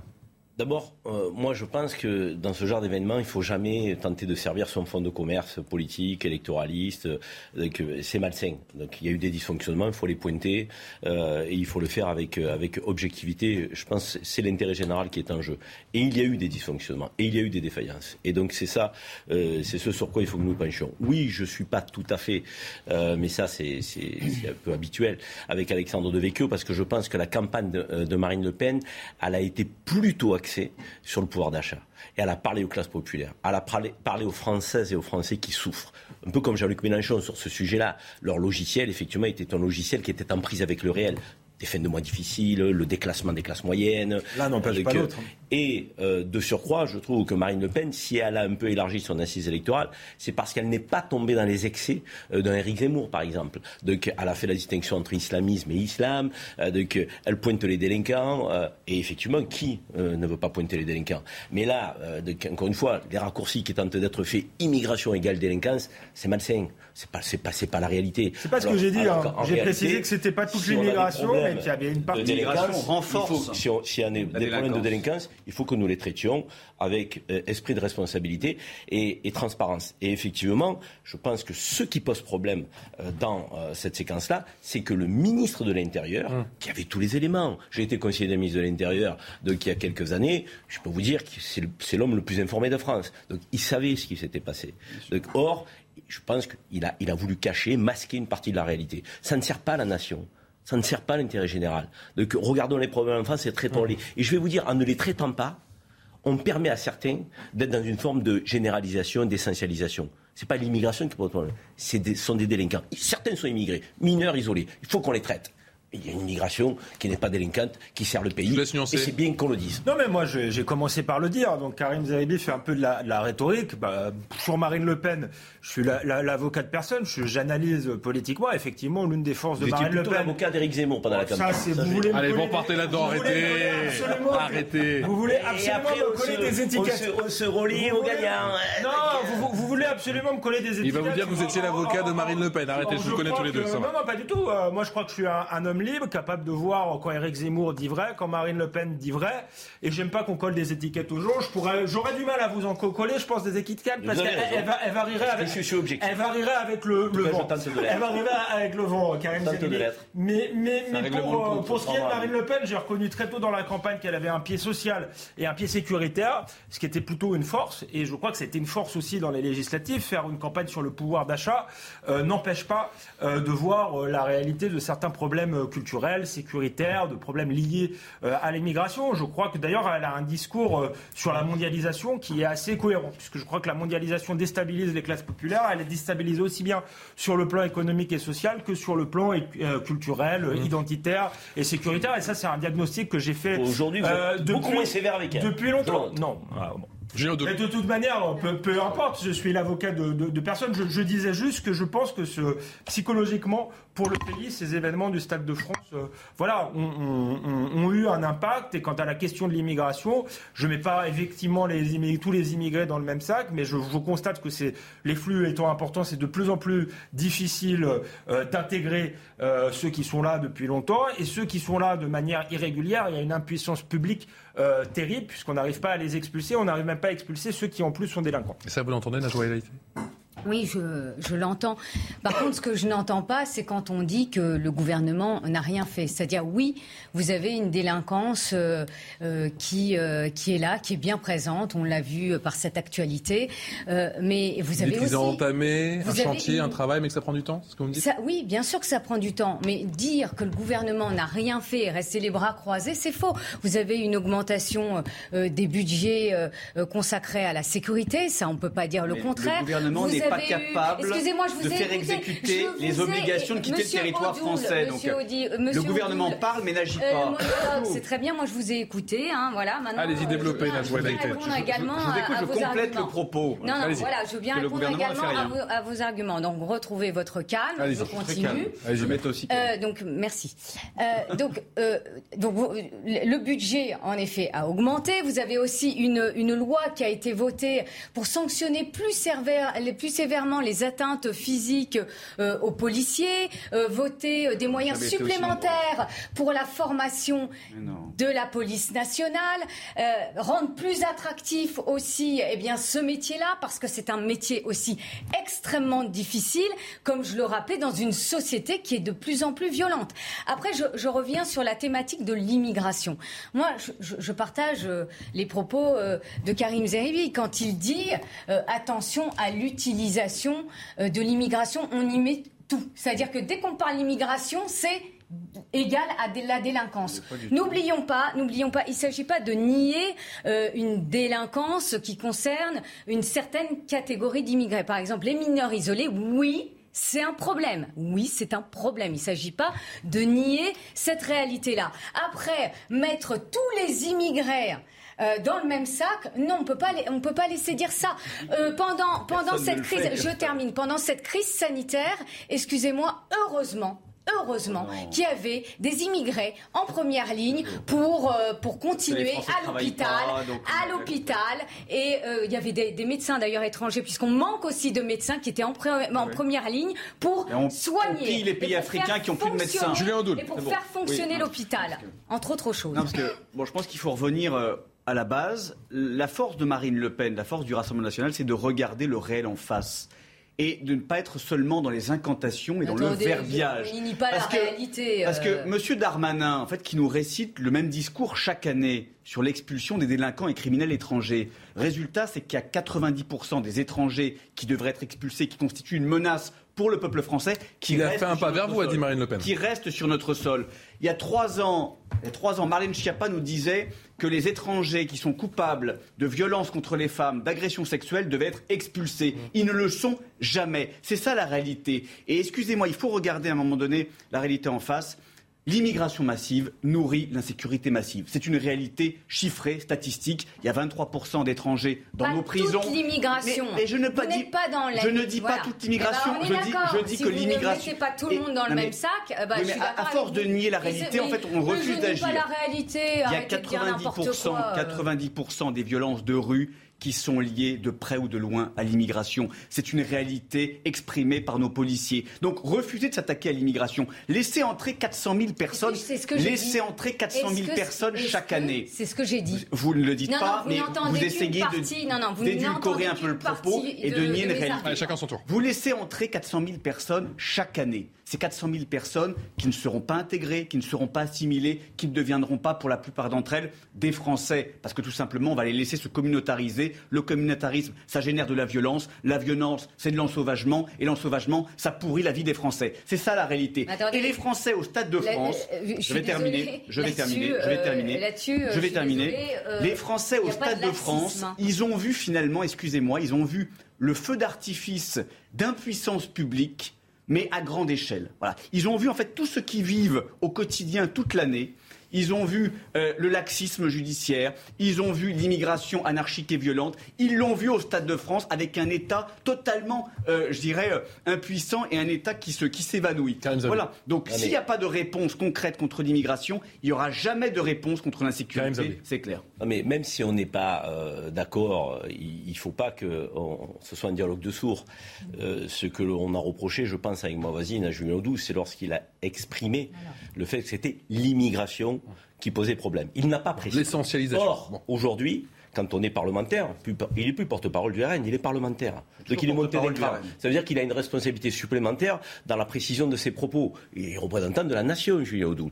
L'immigration clandestine, il faut préciser.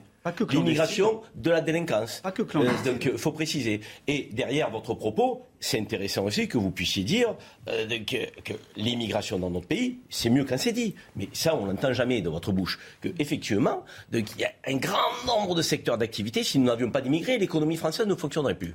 Ben, ça ne veut pas dire que, que nous autres Français, nous ne travaillons pas. Mais ça veut dire que, et on ne va pas se raconter d'histoire. Euh, nous autres Français, il y a des tâches effectivement que nous ne sommes pas friands de faire. Et de toutes les vagues de l'immigration, ça a toujours été le cas. On a eu l'immigration italienne, euh, portugaise, polonaise euh, d'antan, euh, maghrébine, plutôt africaine subsaharienne aujourd'hui. Donc ces immigrations-là vaquent à des fonctions, à des donc des métiers que la plupart d'entre nous ne voulons pas faire. Il faut qu'on le reconnaisse. Je veux dire à un moment donné, quand les femmes de ménage travaillent des heures décalées, donc payent au lance-pierre, agents de sécurité euh, donc, dans les grands magasins, là aussi encore une fois, vous voulez qu'on parle des salaires Donc euh, ils arrivent, ils, vivent pas, ils survivent. Donc grande majorité immigrés, travaux publics dans les tranchées, grande majorité d'immigrés, agriculture, on fait appel chaque année dans les chambres parce qu'effectivement on a tenté avec nos étudiants pendant la Covid, les étudiants ont dit c'est trop dur. La restauration, là on a dit, euh, et c'est pas moi qui le dis, sont des employeurs, le patronat qui dit il nous faut 150 000 Tunisiens, il faut qu'on fasse les appel. salaires à la Donc, baisse. Très franchement, Pour tirer moi, je les le salaires dis, à la baisse. réguler les flux migratoires. Georges Marchais qui le Réguler- disait dans les années réguler 80. les flux migratoires. À l'évidence, oui. Il faudrait être inconscient pour dire non. Renvoyer des délinquants euh, de, euh, étrangers, à l'évidence, c'est du bon Donc sens. des quotas. Mais dire aussi qu'à un moment donné, dans notre pays, on a des immigrés respectueux de la République sûr, qui servent le pays, sûr. c'est mieux quand c'est dit. Bien Vous sûr. êtes parlementaire, Bien sûr, Audoux. mais attendez, Il faut aussi le préciser. Mais on le dit tout le temps, Marine Non, Le Pen le jamais. dit tout le temps. Quand il y a, Jamais, quand, vous mais dites. si, Mais bien, c'est bien sûr faux, que monsieur. quand il y a des magnifiques exemples d'assimilation, quand il y a des magnifiques exemples, Arrêtez. même Mais d'étrangers, Vous les citez Mais bien sûr que oui, mais tout le temps, mais, tout le euh, temps. Mais attendez, mais nous, mais nous, on défend passionnément euh, l'assimilation républicaine telle qu'elle a été dans notre pays depuis 300 ans et telle qu'elle a été oubliée depuis 30 ans. L'assimilation républicaine, c'est magnifique. des lois de la République. C'est magnifique. Arrêtez votre assimilation, Quel... concept. Mais non, on n'arrête pas. Mais c'est ce qui a fait la France, Karim Zeribi. Adhésion aux valeurs de la République. Mais non, mais ça c'est n'importe quoi. C'est adhésion. N'importe quoi. C'est adhésion à la France, à sa langue, à sa culture, à son histoire, à son mode de vie, à son mode de vie et à ses principes comme la laïcité. À partir du moment où un étranger, quelle que soit son origine, quelle que soit sa religion, sa couleur de peau, décide de faire corps avec la nation France, mais il est le bienvenu. Mais on accueille tout le monde. En revanche, tous ceux qui veulent profiter de notre générosité, tous ceux qui veulent nous agresser et nous pourrir la vie, c'est dehors. C'est tout. Mais il faut le dire, il faut le dire. La joie. Non, ra rapidement, euh, euh, je ne vais pas enfoncer des portes ouvertes, mais euh, quand euh, M. Odoul dit les, la délinquance immigrée n'a rien à faire en France, bien sûr qu'on est d'accord. Il faut que les décisions euh, de justice soient appliquées. Quand on parle de retournement euh, d'OQPF, eh bien, il faut que ce soit appliqué. Ça, je ne vais pas vous dire le contraire. Après, là où vous niez, et c'est extrêmement important, c'est que sur cette question-là, on a, on a perdu une partie notre souveraineté nationale. Pourquoi je dis ça? Parce que le regroupement familial est à l'origine aussi d'une grande partie de ces, je ne parle pas de délinquance, je parle du regroupement familial qui est à l'origine d'une grande partie de cette, de cette immigration. Après, le regroupement familial a une valeur constitutionnelle en France. Deuxièmement, après, est-ce qu'il faut réformer la Constitution? Bah, on, touche, Il y a une on, question. On, on commence à, à aborder les vraies questions. Voilà. Ce sont les vraies questions. C'était une proposition de Marine Le Pen, d'ailleurs. Attendez, est-ce que je termine Et à cette question, vous répondez oui ou non? Est-ce qu'il faut euh, donc euh, euh, réformer la Constitution? C'est une question. Deuxièmement, une fois que vous réformez euh, la, la, la Constitution. Constitution française par rapport à ce principe, vous avez la, la, Cour européenne des droits de l'homme, ah, bah qui en sujet. fait également une de ses valeurs cardinales. Donc, c'est pas blanc ou noir.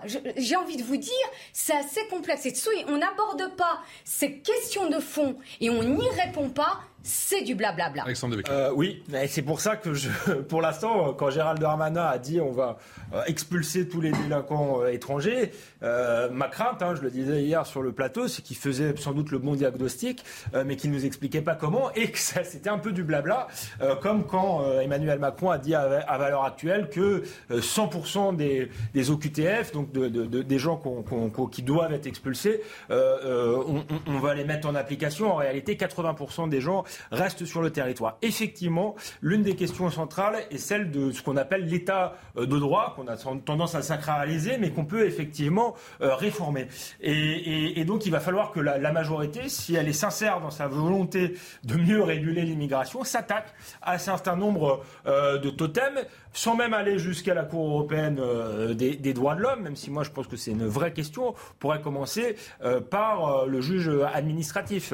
en réalité, quand un préfet prononce un avis d'expulsion, il y a derrière un juge administratif. Euh, en s'attaquant à la CEDH, on s'attaque à l'Union européenne. Qui peut s'y opposer, qui peut s'y opposer justement si la personne euh, a une situation familiale en France, si elle est depuis un certain temps en France. Donc il y a un certain nombre de règles sans même aller jusque euh, à la CEDH, même si moi, à titre personnel, je pense qu'il faut engager un rapport de force avec la CEDH, mais il faudrait déjà, vo voilà, faire en sorte que les juges administratifs aient moins de marge de manœuvre finalement pour empêcher des expulsions et qu'on puisse euh, y procéder beaucoup plus vite. Mais c'est vrai qu'on n'entend jamais euh, les hommes politiques euh, et la majorité précisément engager des réformes sur ce terrain-là parce que voilà, elle a peur d'être accusée de mettre à bas l'état de droit, les libertés individuelles.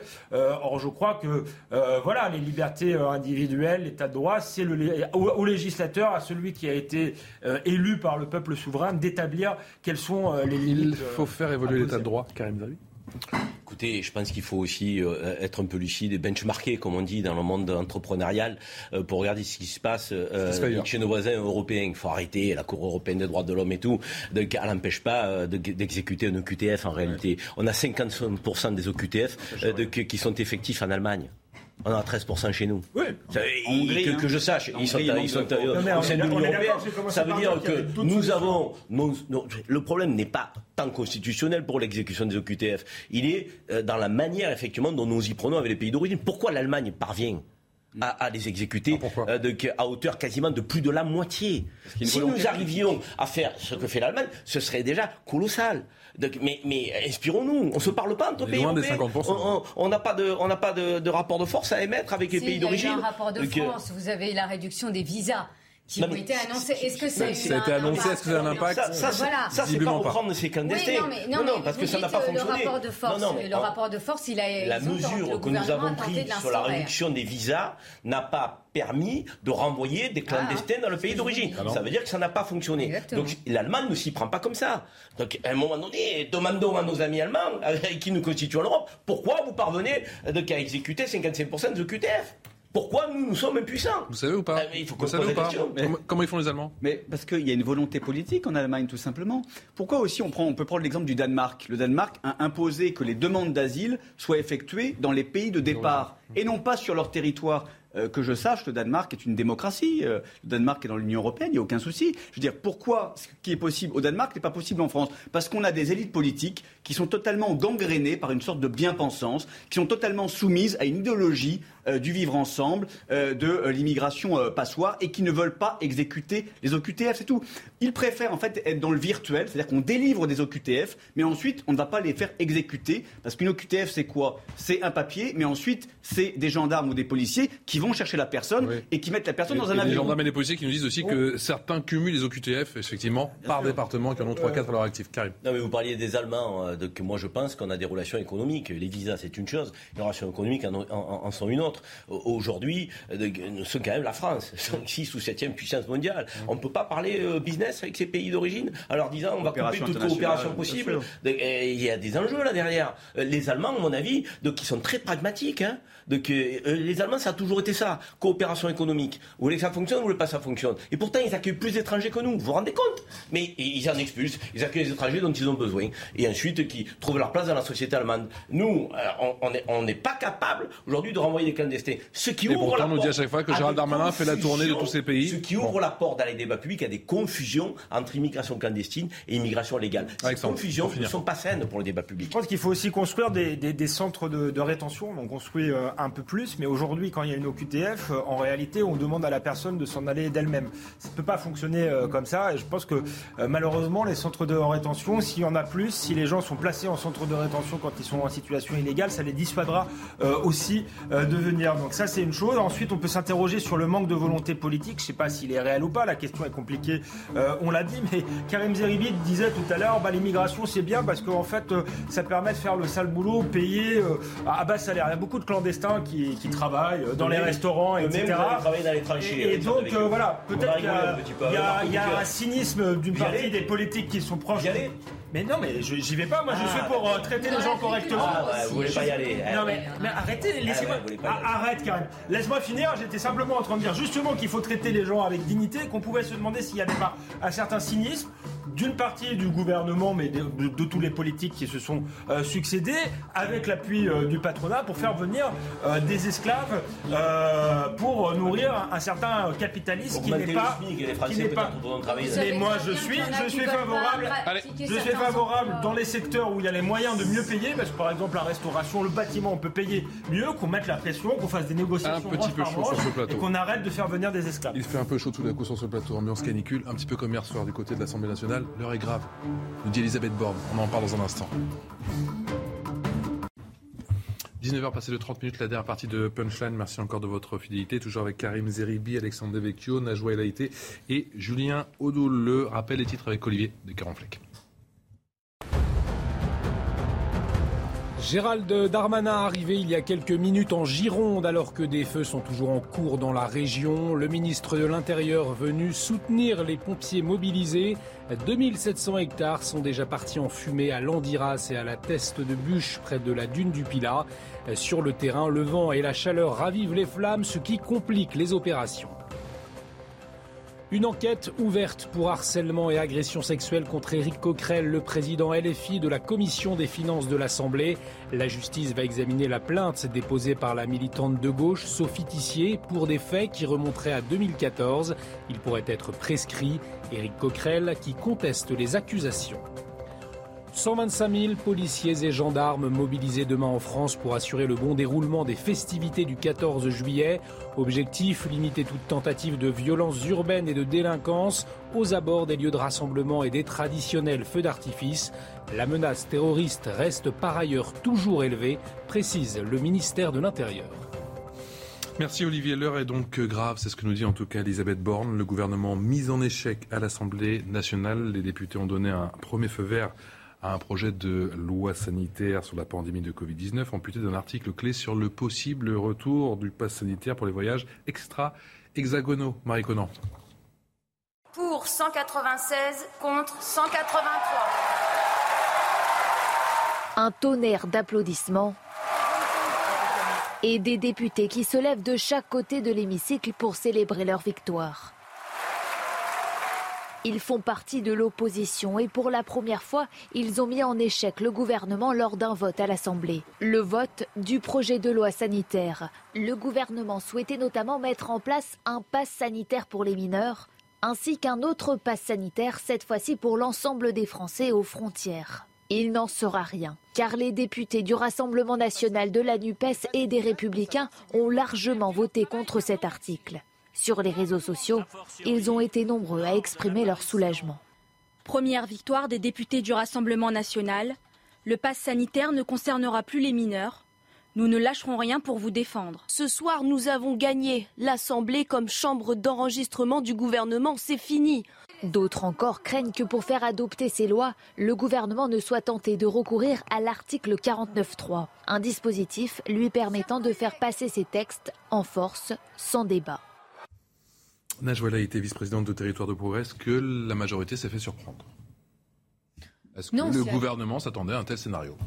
Non, mais on, s'y attendait, enfin, d'une certaine manière. Je vais vous dire pourquoi. Parce que, bah, on, pensait que l'intérêt général primerait, notamment concernant le pass sanitaire et, le contrôle aux, frontières. Ça n'a pas été le cas et il y a eu une unité de toutes les oppositions allant de, LR euh, au Rassemblement national et à, la NUPS. Mhm. Euh, moi, je pense que le gouvernement le regrette, hein, les parlementaires aussi de la majorité euh, regrettent cela. Mais là où je dis le gouvernement n'est pas étonné, c'est que bien sûr qu'on s'attend euh, à, des, à des tensions. C'est pour ça que quand euh, on le sentiment d'un mouvement de panique hier soir très tard, Najwa oui, avec des députés qu'on a quand même vu cavaler de tel endroit à tel endroit, on a l'impression que vous n'étiez pas préparé du tout à ça. Eh ben, en tout cas, pas si tôt. Peut-être pas de, j'étais pas à l'Assemblée nationale, mais en tous les mm. cas, en tous les cas, c'est très regrettable. C'est très regrettable, comme je le disais, parce qu'à un moment, il s'agit euh, de, répondre euh, à des questions importantes. Là, on parle de santé publique. Euh, là, l'amendement n'a pas été voté, a été rejeté. On aurait attendu plus de responsabilité de la part des oppositions sur ces questions-là. Ça n'a pas été le cas. Et quand je vous dis, ce n'est pas surprenant, je pense que pendant euh, cinq ans, euh, s'il n'y a pas de dissolution, enfin moi je suis pas dans le secret des dieux, ça va être agité. Et donc, il y a un vrai travail euh, du ministère des Relations au, Parlement vous pour vous en doutiez quand même, ça va agité. Voix qui, enfin, voilà, c'est voix par voix. donc, ce n'est pas étonnant. Julien Audou, vous y étiez hier soir, en tout cas jusqu'à 22h, parce qu'à 22h, vous étiez en plateau ici. Vous avez répondu euh, favorablement à l'invitation de l'ami Julien Pasquet. L'heure est grave, nous dit Elisabeth Borne en s'alliant pour voter contre les mesures de protection des Français face au Covid. LFI, LR et RN empêchent tout contrôle aux frontières face au virus. Passé l'incrédulité sur ce vote, je me battrai pour que l'esprit de responsabilité, ce que vous avez dit, l'emporte au Sénat. Vous lui répondez quoi? Je lui réponds que la Macronie n'est pas habituée à vivre en démocratie totale. C'est-à-dire que pendant cinq ans, ils ont eu les pleins pouvoirs. Pendant cinq ans, il y a eu une Assemblée nationale peuplée de godillots. On leur demandait d'applaudir, ils applaudissaient. On leur demandait de voter, ils votaient. C'était très tranquille. Là, aujourd'hui, on a une Assemblée nationale qui reflète peu ou prou euh, la diversité des courants de politique qui s'expriment dans le pays. Et ça, ils ne sont pas habitués à ça. D'ailleurs, ils n'ont toujours pas compris et accepté qu'au scrutin majoritaire, ils ne puissent pas avoir la majorité absolue. Alors c'est vrai que la démocratie, quand on n'est pas habitué, ça peut faire mal. Et c'est vrai que c'est comme un exercice sportif quand on n'est pas entraîné. Et visiblement, il y a beaucoup de macronistes qui ne sont pas entraînés à la démocratie. Ben, on a des réactions excessives. Parce que euh, les députés qui sont exprimés sont exprimés au nom du peuple français. Nous sommes les représentants Alors, du peuple à tous français. ceux de la majorité qui disent que le RN concrètement a voté à contre-courant parce que le RN voulait absolument protéger pendant la, la pandémie ses frontières. Que là, en fait, concrètement, c'est ridicule. Mais, mais de concrètement, on voit bien qu'ils perdent pied euh, et ils n'acceptent pas un principe essentiel en démocratie. C'est d'une part le débat contradictoire et d'autre part quelquefois d'être mis en minorité. C'est ça la démocratie. Et ça, ils l'ont pas éprouvé euh, pendant cinq ans. Et contrairement aux souhaits euh, Rappelez-vous cette petite déclaration qui n'était pas passée inaperçue de Marisol Touraine lors de la cérémonie d'investiture en disant à M. Macron Tu pourras faire tout ce que tu veux. tout ce que tu veux. Avec le résultat des législatives, c'est terminé. M. Macron ne pourra pas faire tout ce qu'il veut. Et donc, il va falloir qu'il s'y euh, résigne. Il va falloir qu'il s'adapte à cette nouvelle, euh, je dirais, donne politique. Mais surtout, évitons les hystéries collectives, évitons les anathèmes. C'est aussi ça un gouvernement responsable. Ça devrait être ça. Il va falloir Respecter les s'habituer à oppositions. voir le Rassemblement national et la NUPS main dans la main et se congratuler avec les Vivas et les OA comme on a vu main, pas main dans la main. Vous savez, nous sommes élus par des millions d'électeurs. Ça hier. hein. Non, vous étiez mais- de part mais- et d'autre, mais, encore un peu tout, vous tapiez dans le dos, non encore une fois, la majorité présidentielle est minoritaire à l'Assemblée nationale. Les oppositions pèsent plus lourd que la majorité. Là, c'est inédit dans la Ve République. Le président de la République n'a pas eu les moyens de sa politique. Les Français n'ont pas souhaité qu'il continue ses orientations euh, politiques. Donc, effectivement, ça va se refléter à l'Assemblée. Mais c'est, euh, sincèrement, euh, Patrice Boisfer, c'est une bonne nouvelle pour la démocratie. Ça prouve que pour des millions de Français, voter, c'est utile. Nous avons voté au nom de millions de Français qui ne veulent pas du Et pass sanitaire. paradoxalement, euh, Alexandre est-ce que c'est pas une bonne nouvelle même si c'était peut-être pas forcément attendu pour Emmanuel Macron, puisque demain 13h, il, il renoue avec l'interview présidentielle, il va pouvoir peut-être euh, eh bien, se victimiser et dire, tenez, regardez, les bloqueurs en action, le RN, les LFI, et dans une moindre mesure, bien sûr, les, républicains. Si ça ne marche pas, c'est pas notre faute. Nous, on essaie d'être dans la culture du compromis.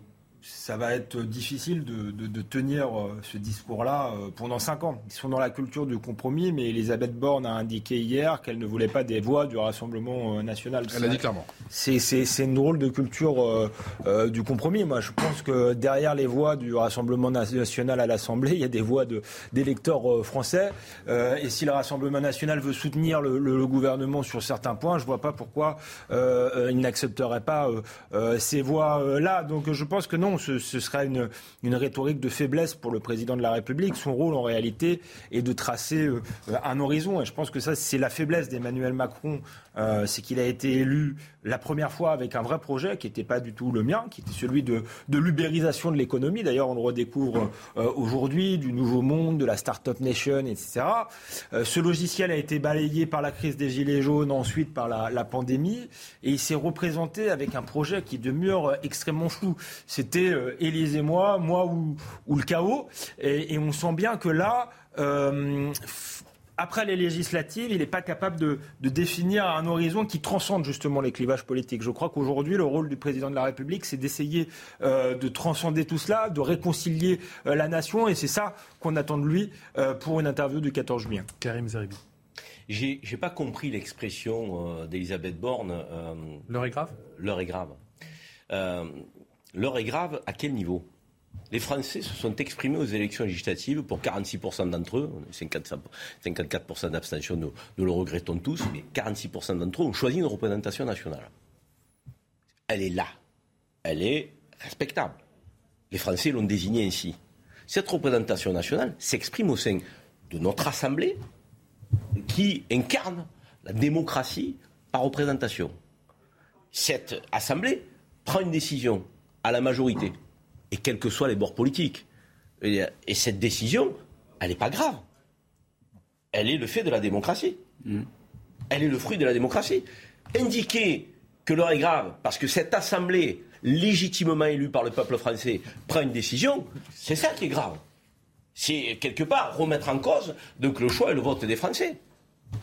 On peut ne pas être d'accord avec la décision euh, de ces députés RN, euh, NUPS, parce que dire LFI, là aussi, c'est un raccourci qui est, politique. C'est la NUPS et LR. Donc trois groupes qui n'ont quasiment rien à voir, mais qui décident sur un point précis de, euh, porter une expression politique. Et elle est respectable, même si on n'est pas d'accord avec. Ça n'est pas grave. Il faut convaincre à l'Assemblée nationale. Si on convainc les députés, peut-être qu'ils changeront d'avis. Euh, euh, et, on voit bien là que ce n'est pas, pas une posture idéologique, puisque sur le plan idéologique, ils n'ont rien en commun. La NUPS, le RN, LR. Ça veut dire que c'est une position de parlementaire en responsabilité. On est d'accord ou pas, elle est respectable. Il y a une autre phrase qui a, été, euh, qui a retenu l'attention d'un certain Philippe Bas, effectivement, le, message d'Elisabeth Borne, passer l'incrédulité sur ce vote, je me battrai pour que l'esprit de responsabilité l'emporte au Sénat. Philippe Bas qui lui a répondu, le Sénat n'accepte jamais de pression d'où qu'elle vienne et n'a pas de leçon de responsabilité à recevoir quant au gouvernement qu'il démontre sa bonne foi en dialoguant et en cherchant l'accord. Sur cette expression politique dont vous parliez, Karim Zeribi, on va justement eh bien, écouter euh, un brin énervé euh, Olivier Véran. Vous avez des députés du Rassemblement national qui ont décidé de voter contre des mesures de protection aux frontières. C'est ça dont il s'agit. Hein. J'ai entendu Mme Le Pen pendant deux ans expliquer qu'il fallait fermer les frontières dès qu'il y avait un nouveau variant. Et ses propres députés ont décidé d'empêcher le gouvernement de mettre en place des mesures de protection aux frontières si un nouveau variant particulièrement dangereux devait circuler dans un pays étranger à la France. Vous avez en parallèle de ça des députés de la France insoumise qui ont décidé de joindre leur voix à celle du Rassemblement national dans le seul objectif de faire battre le gouvernement. Donc il faut sortir encore une fois des postures et avoir comme boussole un cap, l'intérêt général. Vous allez sortir des postures? Mais c'est au nom de l'intérêt général que nous avons voté contre ces dispositifs, contre les passes. des millions de Français sont opposés à ces dispositifs et ne supportent plus la moindre restriction. Et il y avait quand même une tentative du gouvernement, avec ce projet de loi, de réintroduire, de réactiver, en tout cas de laisser, euh, je dirais, une, une porte ouverte à euh, la réintroduction de ces dispositifs liberticides. Nous avons dit non. Mais que le gouvernement, en fait, s'offusque de cela, comme l'a dit très justement Karim Zeribi, mais c'est la démocratie. La démocratie, c'est pas tout le temps quand ça va dans son sens. La démocratie, c'est aussi quelquefois quand il y a une contradiction et quand on est mis en minorité, mais il faut savoir l'accepter. Et Madame Borne, en disant que l'heure est grave, ça voudrait dire quoi? Que le suffrage des Français au moment des législatives est grave, c'est-à-dire qu'il n'est pas légitime? Mmh. Tout ça est assez euh, ambigu et peut être problématique. je vois, est-ce que la dissolution pourrait arriver euh, plus vite que prévu? euh, avant de répondre à cette question, moi j'aimerais simplement interpeller M. Odoul. Euh, il n'y a pas si longtemps que ça, quand on était en pleine crise sanitaire, euh, Marine Le Pen reprochait au gouvernement euh, une passe, euh, euh, considérait que la France était une passoire par rapport au virus et avait demandé la fermeture. Attendez, les choses ont évolué quand même. Avait, eh ben si, elle, elle a évolué, elle a évolué quant à l'analyse de la situation. Vous vous souvenez pas? Pendant cette crise sanitaire, elle estimait que les frontières françaises. Je me rappelle très bien, c'était la première à le dire. Passoire et qu'il fallait fermer les frontières pour éviter l'arrivée de nouveaux variants. Et aujourd'hui, on parle à l'Assemblée nationale d'une question de santé publique pour éviter l'arrivée de nouveaux variants. Et là, eh bien, le Rassemblement national vote contre. Ça vous fait rire? Moi, ça me fait pas Oui, ça me fait rire. Euh, alors, alors, ensuite, euh, rapidement. Ah oui, voilà. Ça, je mieux. Et puis, vous parliez de démocratie. Moi, je vais vous rassurer, Monsieur Odioul. Moi, je suis particulièrement attachée à la démocratie au sein, du, Parlement. Euh, je suis attachée au débat contradictoire. Mais quand vous avez des textes qui passent et qui concernent euh, des enjeux importants, voire euh, des politiques tous les publiques tous les textes sont importants hein. Excusez-moi, j'espère par exemple que pour le pouvoir d'achat, vous allez y voter favorablement, puisque votre électorat, eh bien, non mais voilà, et l'électorat de C'est intéressant. Je croyais, je croyais qu'on voulait pas de nos voix. Je croyais qu'on voulait. Donc il va falloir s'accorder. Attendez, attendez, il y a des textes qui passent. Vous votez intéressant. rapidement. Non mais c'est très intéressant. Parce que d'un quand même des sujets où il y aura peut-être confirmation. Il faut un moment je, vais... Allez-y. Euh, Monsieur le député, allez-y. D'un côté, on nous dit qu'on ne fait pas partie de l'arc républicain. Même Monsieur Darmadin dit que nous sommes des ennemis euh, de la République, traitant ainsi d'ennemis des millions d'électeurs euh, français. Et de l'autre, on nous demande nos voix pour le texte sur le pouvoir d'achat. C'est très, très compliqué. C'est très compliqué. Attendez, mais si je peux terminer, parce que si je suis coupé tout le temps, allez-y. Vous allez voter contre. S'il vous plaît. Pour faire de la politique politicienne. Excusez-moi, mais Marine Le Pen, Marine Le Pen, Marine Le Pen l'a dit, l'a dit très justement depuis le début de cette législature. Notre seule boussole, c'est l'intérêt de la France et des Français. Et notamment sur le pouvoir d'achat. Pourquoi nous n'avons pas voté la motion euh, d'imposture, si je puis dire, de la NUPES? Pourquoi? Parce que si nous l'avions voté, le gouvernement tombait et le texte sur le pouvoir d'achat qui va aider des millions de Français, nous l'espérons, nous l'espérons parce que la situation sociale, elle est gravissime. Ce texte aurait été reporté à deux ou trois mois. Donc nous avons pris nos responsabilités. Eh nous ben n'avons pas voté cette motion de censure. En revanche, on ne va pas nous retirer notre pouvoir d'opposition. C'est pas parce que vous jugez vos- que vos textes sont formidables, Non, merveilleux et magnifiques qu'on va tous les voter. Qu'on va tous les voter. Donc sur le pouvoir d'achat, je vous réponds. Sur le pouvoir d'achat, je vous réponds. de- de variants. Sur le pouvoir d'achat, je, vous réponds parce que vous m'avez interpellé. Mm. Nous allons regarder article par article tout ce qui va dans le sens de l'intérêt des Français, de l'amélioration de leur pouvoir d'achat. Si ça va dans le bon sens, on votera. Karim si et ça va dans le Alexandre, mauvais, on s'opposera. une remarque, une remarque et un constat. Euh, une remarque sur la question euh, de faire face aux variants, de faire face effectivement à l'épidémie. Moi, j'aurais préféré personnellement, en tant que citoyen, des moyens importants pour l'hôpital public euh, de- et pour faire en sorte effectivement que les aides-soignantes, les infirmières, réintégration de- des qui manifestaient avant la Covid de- et qui La réintégration, c'est pas sur la l'épidémie, de- puissent avoir des conditions de travail meilleures. Ça n'est pas le cas et j'ai un profond regret là-dessus. Concernant le pouvoir d'achat, donc, et effectivement, le fonctionnement de l'Assemblée nationale fait que même si certains euh, euh, euh, partis d'opposition ne votent pas en faveur mais s'abstiennent parce qu'ils ne veulent pas bloquer euh, des aides euh, de- que, que le gouvernement va attribuer à des Français en souffrance et euh, de- que même s'ils avaient été au gouvernement, peut-être qu'ils auraient fait plus ou autre chose. Je pense que s'abstenir pourra permettre effectivement à la loi sur le pouvoir Euh, je d'achat. je crois d'ailleurs que le, le- plutôt ça, à mon avis. le RN va même, elle va, va même voter, va même voter et pas, et, et pas s'abstenir. articles. Mais euh, Ça- ça- ça, tu le sais déjà, toi bah, C'est ce qu'elle a annoncé. dit, Je, dit. Ne fais que. hein. Ça dépend du Comment texte. vous le savez avant Il y a- Il y a Je- certains articles qui aujourd'hui. Connaît un peu les. Euh, et le politiquement, ce qui est intéressant là, je rejoins euh, ce qu'a ce dit Karim euh, pour une fois sur les soignants. Je suis tout à fait d'accord. euh, Ils auraient dû être réintégrés. Euh, ce qui est pas surprenant, c'est ni le vote de la Nupes ni celui du RN qui était hostile à tous les dispositifs de passe. Ce qui était étonnant, c'est le vote de LR. On se souvient qu'ils avaient une candidate qui voulait enfermer les Français euh, plus encore que euh, que la majorité, Valérie Pécresse. Donc moi, je c'est c'est- c'est une inflexion intéressante que LR décide en fonction de l'intérêt général de voter avec la NUPES et avec le RN et semble se réconcilier euh, avec la valeur de liberté qui devrait être une, C'est un signal, une valeur de droite. C'est Ce un signal. ne sera pas c'est un- signal euh, ténu mais intéressant. Donc on va voir On si euh, le LR poursuit dans cette avis, direction. L'interview présidentielle, ce sera demain à 13h. Cette dernière question pour terminer Punchline. New York euh, se prépare-t-elle à une attaque nucléaire? Une chose est sûre, la ville eh bien, a publié, vous allez le voir, une vidéo sous forme de tutoriel à respecter lors d'une potentielle attaque, tuto d'une minute trente, qui soulève bon nombre de euh, questions, Michael Dos Santos. Dès les premières minutes, le message est loin d'être rassurant. Il y a eu une attaque nucléaire, je ne sais pas comment ou pourquoi, sachez juste que la bombe a frappé. Mardi, la ville de New York a publié un tutoriel à respecter en cas d'attaque nucléaire. Trois règles y sont énumérées. La première, se réfugier rapidement en lieu sûr. Vous, vos amis, votre famille, mettez-vous à l'abri. Ne restez pas dans votre voiture, ce n'est pas une option. Allez dans un immeuble, loin des fenêtres.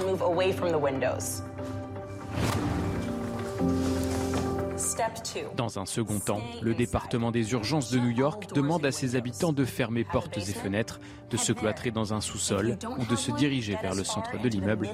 Pour ceux situés à l'extérieur au moment de l'explosion, des conseils sont également donnés. Nettoyez-vous immédiatement, retirez et emballez vos vêtements pour maintenir les poussières et les cendres radioactives loin de votre corps. Dernière étape, il est recommandé de rester connecté aux médias, aux différentes alertes de la ville et de ne sortir qu'en cas d'annonce officielle. Les autorités new-yorkaises demandent tout lien entre la publication de cette vidéo et les menaces de frappe nucléaire du président russe Vladimir Poutine. Voilà, merci d'avoir été. Oui, je sais, vous êtes euh, un petit peu perplexe. 500 000 vues pour l'instant sur YouTube. Bizarre, ça On termine sur une note positive. Non, mais franchement, s'il y a une bombe nucléaire, vous allez sortir de chez vous Non, mais franchement. Non, moi, Et tout le, monde, tout le monde dans le sous-sol Ouais. C'est bizarre comme recommandation.